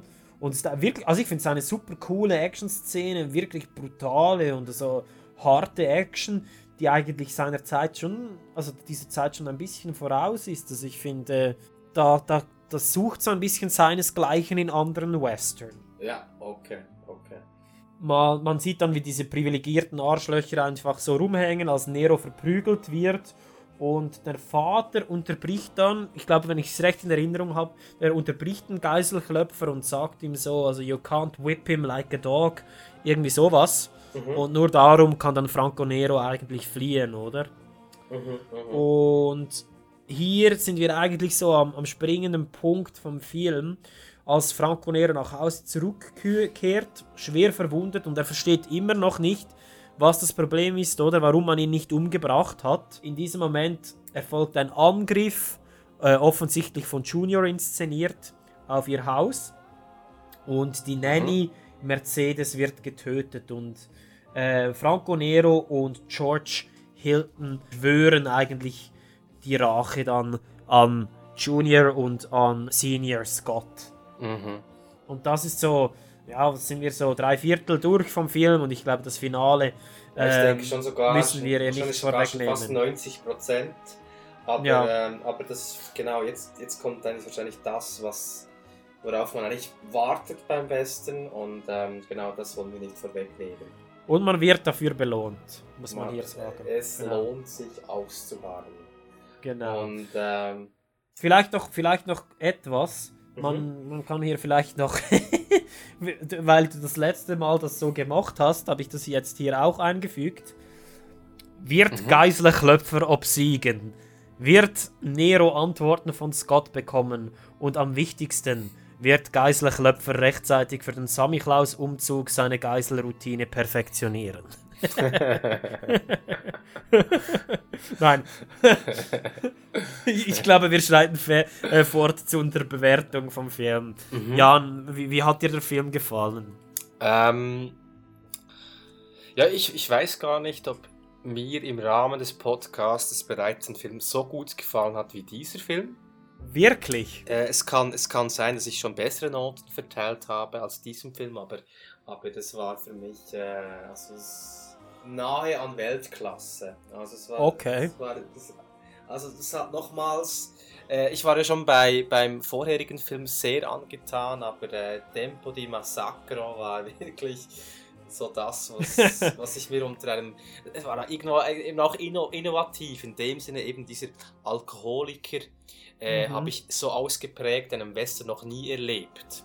Mhm. Es war irgendwo auch, es gab, es, gab, es gab gewisse Elemente drin, die für mich wirklich auch neu waren und, und eben das, Duo, dieses Zusammenspiel und was ich ja eben auch ganz toll fand, ich meine, ähm, Franco Nero war eigentlich die Hauptfigur des Filmes, aber Mhm, mhm. irgendwo wurde ihm die Show von, von vielleicht ähm, ja, zwei, drei anderen, Hilton, ja. von, von ihm natürlich, genau, aber eben auch vom Mexikaner für mich, für mich Mhm. und, und, und, und ja, vielleicht sogar auch vom Chinesen, äh, ges- gestohlen irgendwo. Also Franco, Ja, also ja. ich meine, Franco Nero hat mitgespielt und Franco Nero ist eine absolute Koryphäe, die ich, die ich sehr mag und, und gerne zusehe. Mhm. Aber für, also ich habe ich hab wahrscheinlich drei Personen fast lieber zugesehen als ihn. Mhm. Und, Ja, er ich meine, macht wenn man einfach sowas irgendwie über- nichts, oder? er macht, er macht auch nicht so viel, aber dennoch, ich denke schon, dass er ähm, die meiste Spielzeit kriegt schon er, denke ich. Ja, ja, ja, ja. Aber er, er macht es einfach mit seiner Präsenz, oder? Man hat ihm nicht so viel Handlung auf den Charakter geschrieben, aber er, er rockt den Film einfach mit seiner Präsenz, finde ich. Genau, aber ich meine, der Mexikaner hat ja auch nicht so viele Handlung, so viel Handlung. Ja, das stimmt. Und ähm, also, ich meine, das spricht, das spricht nicht gegen Franco Nero, sondern wirklich einfach für den Film. Es gibt Mhm. viele tolle Figuren. Ähm, die Action ist da irgendwo, ist sehr dynamisch und also es ist im Grunde 8,5 Punkte. Wow. Ähm, Genau, wow. so, genau dieser Podcast soll ja auch Platz haben für Euphorie und es, es, es sind Geil. euphorische 8,5 Punkte. Ich gebe sie großzügig, aber ähm, der, der Film verdient es auch. Es trifft voll meinen Geschmack und äh, 8,5 Also ich bin Punkte. ganz ehrlich, ich bin mega überrascht, weil ich war im Vorfeld noch so ein bisschen unsicher, ob dir dieser Film gefallen würde überhaupt, Mhm. weil ich meine, Lucio Fulci ist sehr Geschmackssache in Mhm. allen Bereichen und ähm, ich finde das gut, weil ich sehe das jetzt so ein bisschen als äh, Anstoßer, dass wir uns noch etwas anderes von Lucio Aber Fulci ansehen können. Denkst du wirklich, dass dieser Film polarisiert? Also, ich weiß nicht. Ich, ich glaube, er ist relativ trashig für einen Western. Ja, es gibt so einige Szenen, beispielsweise da diese, diese Dreifachschraube da, wo er da über einen Karren springt und dann die, die, die Gegner abschießt und so. Ja. Aber, aber ansonsten empfinde ich den Film nicht als unglaublich trashig. Er ist einfach super sadistisch. Das, Also- ist, das ist so Ja. Fulcis Markenzeichen. Er ist ultra sadistisch. Ja, Die Giallo-Film- Giallo-Filme von Fulci, zum Beispiel New York Ripper oder Manhattan Baby Mhm. ähm, oder auch äh, Don't Torture a Duckling, die sind ultimativ sadistisch und also für mich, ich liebe diese Filme, funktionieren wunderbar. Aber wenn, die, wenn dich das hier nicht gestört hat, dann glaube ich, dann, dann ähm, hätten wir schon was im Blick auf äh, eine nächste Arthur Trash Cinema Podcast-Episode. Ja, aber ich denke, ich denke wirklich nicht, dass das ein Film ist, der stark polarisiert. Also ich, also ich würde zumindest behaupten, dass Leute, die wirklich gerne Westernfilme mögen, auch diesen Film mögen. Ich, de- also, Mhm. Er hat Also schon wenn- etwas man- man- Eigenständiges, eben vielleicht sadistisch Originelles, also nicht, dass es sadistisch originell ist, aber so beide, beide Elemente sind ein bisschen abgedeckt. Mhm. Aber, aber Also ich ähm, fand ihn wesentlich härter als Ringo, sicher. Von, Ja. der, von der Gewalt her einerseits. Und, aber, aber du hast schon recht, also man wird irgendwo auf der gleichen Ebene abgeholt. Mit Also der Ringo- tollen Musik, mit der Optik, Franco Nero. Also Ringo ist ähm, halt persönlich, ist, ist, also die Gewaltszenen sind natürlich schon expliziter bei, bei äh, Luci Fucci, oder wie der heißt. Luci Flucci, bitte. Luci Flucci. Lucio Fulci. Ähm, sicherlich, sicherlich sind die Gewaltszenen bei ihm expliziter, aber bei Ri- Ringo ist es halt irgendwo persönlicher, oder? Das, ist so das persönliche Drama steht da irgendwo im Vordergrund. Eben die Familie, die Heimkehr, bla bla bla. Und so gesehen hat, haben mich die Gewaltszenen bei, bei Ringo stärker berührt, oder? Weil es halt Mhm. persönlicher ist, das Schicksal Ja. und so. Und bei Voll, ja. Fulci äh, ist ja, ist, ist halt ein Spielfilm. Es ist euphorischer. Für mich war es Ja. euphorischer, weil das, dann spielt die Musik auf oder du siehst die Action und es ist, es ist einfach spielerischer, oder? Genau. Ex genau. Exploitativer, aber spielerischer. Genau, genau. Ja, also es ist mir Und- ähnlich gegangen. Ich, von daher kann ich die Gewalt gar nicht so vergleichen. Es ist eine andere Gewalt, natürlich expliziter dargestellt, aber Ja, es, berührt, es berührt mich weniger als beim anderen Film sozusagen. Ich habe da eine, mehr Distanz so- sozusagen. Also, Ja, äh, ja. Von daher, ja. Nein, war, jetzt also- für mich, war jetzt für mich nicht an der Grenze sozusagen. Okay, okay. Nein, das ist gut zu wissen. Dann können wir deine Grenzen ja in Zukunft noch ein bisschen austasten. Mhm, gerne, ja, gerne. Nein, ähm, aber ich gebe dir absolut recht. Von meiner Seite, wie so vieles im italienischen Kino, wenn Fernando Di Leo das Skript in die Hand nimmt, wird es zu Gold. Als äh, Regisseur und Writer umso mehr. Das ist jetzt hier nicht der Fall, aber Fulcis Sadismus hebt für mich diesen Film noch einmal etwas ab von den ganzen anderen Western und eben diese Charaktere, die sicherlich auf, auf ähm, Fernando Di Leo auch zurück zu, was soll ich sagen, auf, auf Fernando Di Leo ihm zu ver verdanken sind, genau auf ihn zurückzuführen sind, ähm, glaube ich, ähm, das ist sicher ein wesentlicher Punkt. Und dann, was soll ich sagen, also für mich ist es einfach ein richtig guter, unterhaltsamer, rundum gelungener Western. Es ist weniger so Leone-Style episch, sondern mehr mit ein bisschen Suspense und so ein bisschen Grit, oder? Exzessive Action ähm, und härter als Ringo, aber das Konzept ist eigentlich dasselbe. Man wird am, ein bisschen am, am selben Punkt abgeholt, das ist so die Rückkehrfigur, oder?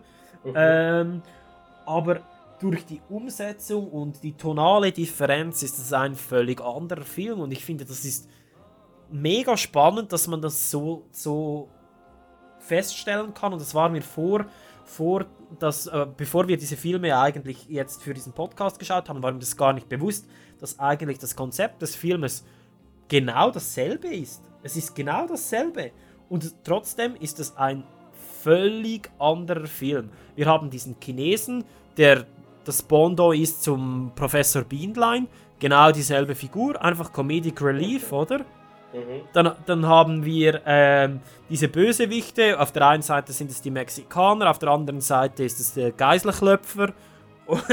Und ähm, auch genau dasselbe. Es ist die Figur, die zurückkommt. Und dann haben wir einen Twist.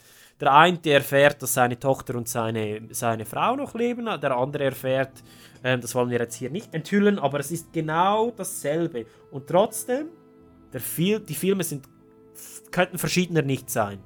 Ja. Schon Und ich finde das ja. super geil. Und das ist mir auch erst jetzt wirklich bewusst geworden. Bei beiden Filmen und bei diesem vielleicht noch ein bisschen mehr. Der Soundtrack ist ultra cool, super catchy. Auch wenn die, die Lyrics komplett Nonsens sind. Aber ähm, wirklich, wirklich cooler Film. Und ähm, ich hätte wirklich nichts Schlechtes über diesen Film zu sagen, mit der Ausnahme, dass ich eben den Twist des Filmes so ein bisschen Fulci-Style umgesetzt. Fulci ist nicht der König vom Subtilsein. Mhm. Und so die traditionelle Erzählweise und Kontinuität sind nicht die Stärken von Fulci. Das werden wir sicherlich in diesem Podcast auch noch einmal näher ergründen. Aber ich glaube, das ist wirklich Kritik auf sehr hohem Niveau. Und von mir, ähm, ich gebe diesem Film 7,5 von 10 Punkten. Ich mochte Ringo noch ein bisschen mehr, ähm, weil die Musik fand ich wirklich ähnlich gut, aber es hat mich emotional noch ein bisschen mehr berührt, falls das nicht allzu kitschig Das- klingt. Nein, das verstehe ich gut. Das, da, dem würde ich sogar zustimmen. Dem würde ich Mhm. auch zustimmen. Aber einfach so, ähm, äh, keine Ahnung, manchmal will man ja einen, einen Film schauen und sich, um sich dann schlussendlich irgendwo, wenn ich jetzt sage, sich mir einen Film zu schauen, um sich dann wie ein Mann zu fühlen, klingt das sehr schräg. aber, äh, aber, Okay. aber falls, falls ich mal so ein Gefühl verspüren würde, dann würde ich wahrscheinlich auf, auf einen Film zurückgreifen, der eben ähnlich ist wie dieser von Massacre Luci Fulci. Time. Mhm. Ja, ja, nein, also ich gebe dir recht. Vor allem, ich finde eben, also der Unterschied des, zwischen den Filmen ist minim. Der Spaßfaktor ist wirklich genau gleich hoch und ich finde, es sind zwei extrem gelungene Filme, die eben niemand kennt. Mhm. Und von dem her glaube ich, oder hoffe ich, dass unsere Zuhörerinnen und Zuhörer sich von dieser Episode so ein bisschen inspirieren lassen, auch hier noch ein bisschen tiefer zu buddeln sozusagen, denn es gibt wirklich Perlen unter dem ganzen Müll. Wobei eben beim Spaghetti Western, glaube ich, ist es eher schwierig, wirklich Müll zu finden. Mhm. Ähm, genau. Aber eben, ich, ich hätte nie gedacht, dass der Tag kommen wird, als wir mit diesem Podcast begonnen haben, dass du einen Lucio Fulci-Film höher bewertest als ich. Aber ähm, äh, ja, ich finde es eine angenehme Überraschung. Mhm. Ja, das. Mal schauen. Ich bin gespannt für, die, für den nächsten Film, den wir zusammen besprechen werden von ihm. Also, das darf gerne auch bereits in der nächsten Episode sein. Und ich denke, Das wird auch der Fall sein. darüber, was in der nächsten Episode folgt, darüber sprechen wir ja gleich, oder? Genau, so ist es. Super. Und wir sehen uns nach einem kleinen Einspieler. Bis gleich. Bis dann. Countries that know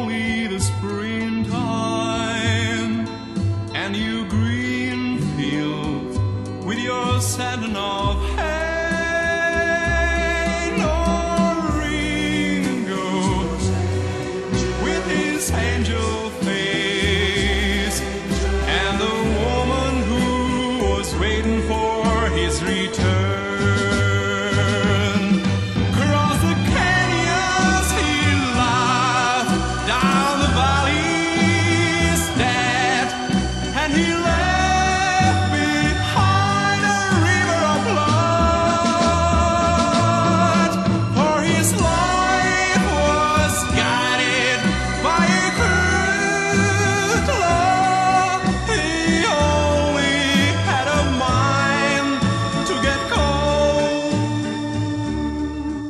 Herzlich willkommen zurück und wir sind leider schon am Ende dieser Episode. Ich hoffe, es hat euch genauso Spaß gemacht, wie es uns Spaß gemacht hat.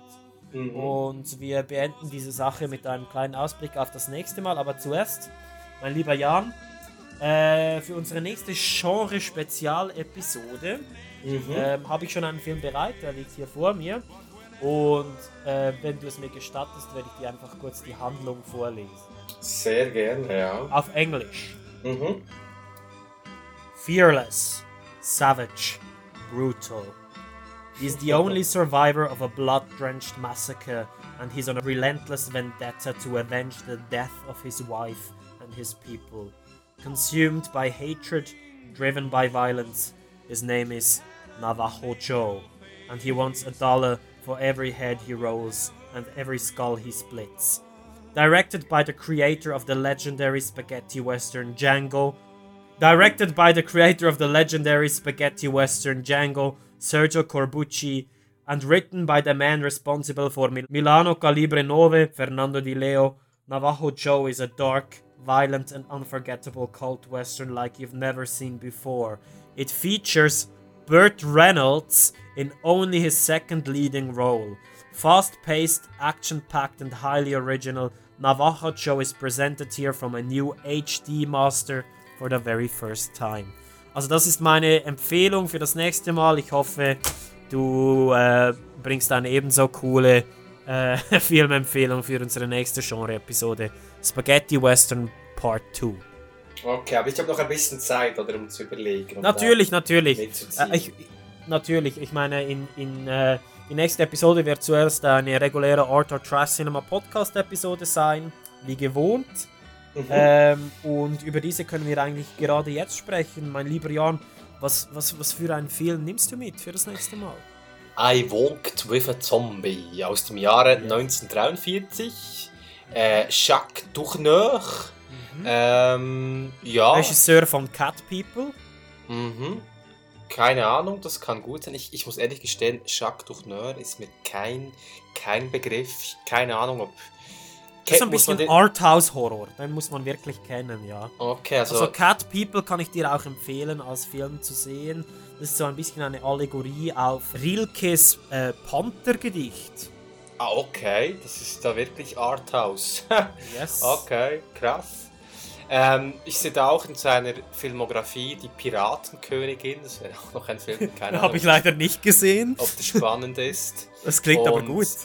Ja, es, also seine, die, die Titel seiner Filme klingen jedenfalls vielversprechend, muss man, muss man sagen. Ja, eben, also Zombie-Film, Voodoo. Ähm, Nice. Ja, ich bin gespannt. Was bringst du mit? Was, mit, mit was konkurrierst du? Ja, also weil ich, weil ich, weil ich heute so unglaublich begeistert war, wie du äh, Lucio Fulci oder äh, wie er auch genannt wird, Luci Fulci, abgefeiert hast, ähm, muss ich schon fast einen Lucio Fulci-Film für das nächste Mal mitbringen. Und Yes. e eben, es gibt ähm, bei Lucio Fulci gibt es zahlreiche Filme, die in Frage kämen. Da wir eine Zombie-Episode machen und nicht eine Giallo-Episode, greife ich natürlich auf das Horror-Repertoire zurück von Lucio Fulci. Und da gibt es die bekannte Gate of Hell-Trilogie. Mhm. Und ähm, der wahrscheinlich bekannteste, wenn nicht infamöseste Film im deutschen Raum zumindest, ist Paura nella città dei morti viventi. Oder wie er bekannt ist hierzulande, ein Zombie hing am Glockenseil. Ja, das großartiger Titel. Auch großartiger Film. Ich bin gespannt, äh, wie du damit zurechtkommst. Ähm, Mach dir um mir keine Sorgen. Also ja, ich weiß nicht. Also ich hatte Ja. bei, bei, bei Audition hatte ich zuerst ein schlechtes Gewissen, muss ich sagen, ursprünglich. Ja, ja. Und das ist auch ein harter Brocken, also ist auch für mich ein harter Brocken, muss ich sagen. So, Okay. so, ab, so abgebrüht, wie ich auch bin. Okay, okay, also ich nehme es nicht auf die leichte Schulter, aber äh, Nein, nein. Das wird aber schon, es wird schon funktionieren, das wird schon gehen. ich sag dir einfach hier, genieß die Atmosphäre. Das ist der springende Punkt. Okay, okay. Genau, eben. Nächstes Mal I Walked with a Zombie von Jacques Tourneur und ein Zombie hing am Glockenseil. Genau, und Genau. vielleicht noch kurz, um kurz anzufügen, ich fände es toll, wenn wir vielleicht das übernächste Mal, also falls wir da nicht die Western 2 Folge aufnehmen würden, also einfach bei, der Mhm. übernächsten regulären Sendung ähm, vielleicht auf, ähm, äh, auf, auf ein Giallo, auf ein Giallo zurückgreifen würden. Sehr toll. gerne. Ja, Sehr cool. gerne. Du erfüllst mein Herz mit Freude. Ich kann dir, Sehr ich weiß, gerne. ich weiß auch schon jetzt, was für ein Giallo ich dir als Starter vorsetzen werde. Soll ich Mhm. das jetzt schon spoilern oder wollen wir das noch Nein, vor uns wir behalten? warten, wir warten da noch. Wir Aber warten. Da, da habe ich auch was, worauf ich mich freuen, freuen kann. Giallo ist geil, ich freue mich auf Giallo. Okay, ja, Jan hat das sehr eloquent ausgedrückt. Ich Also freue mich muss- auch darauf. Vielleicht Ich habe da einiges. anfügen, wir haben, wir haben äh, technische Schwierigkeiten und ähm, aus dem Grunde habe ich das, was ich vorhin sehr eloquent ausgedrückt habe, sehr komprimiert zusammengefasst, damit es allgemein verständlich ist. Giallo ist geil, ich freue mich darauf. Okay. Das wär's. Ja, nein, ist gut. Ähm, ich glaube, dem ist nichts mehr anzufügen. Giallo ist geil. Wir sehen uns das nächste Mal mit Jacques Tourneur und mit Luci Flucci. Und vielen Dank fürs Zuhören. Feliz Navidad. Genau, dieses Mal hast du es nicht vergessen. Sehr schön. und bis zum nächsten Mal beim Arthur Trash Cinema Podcast. Bye.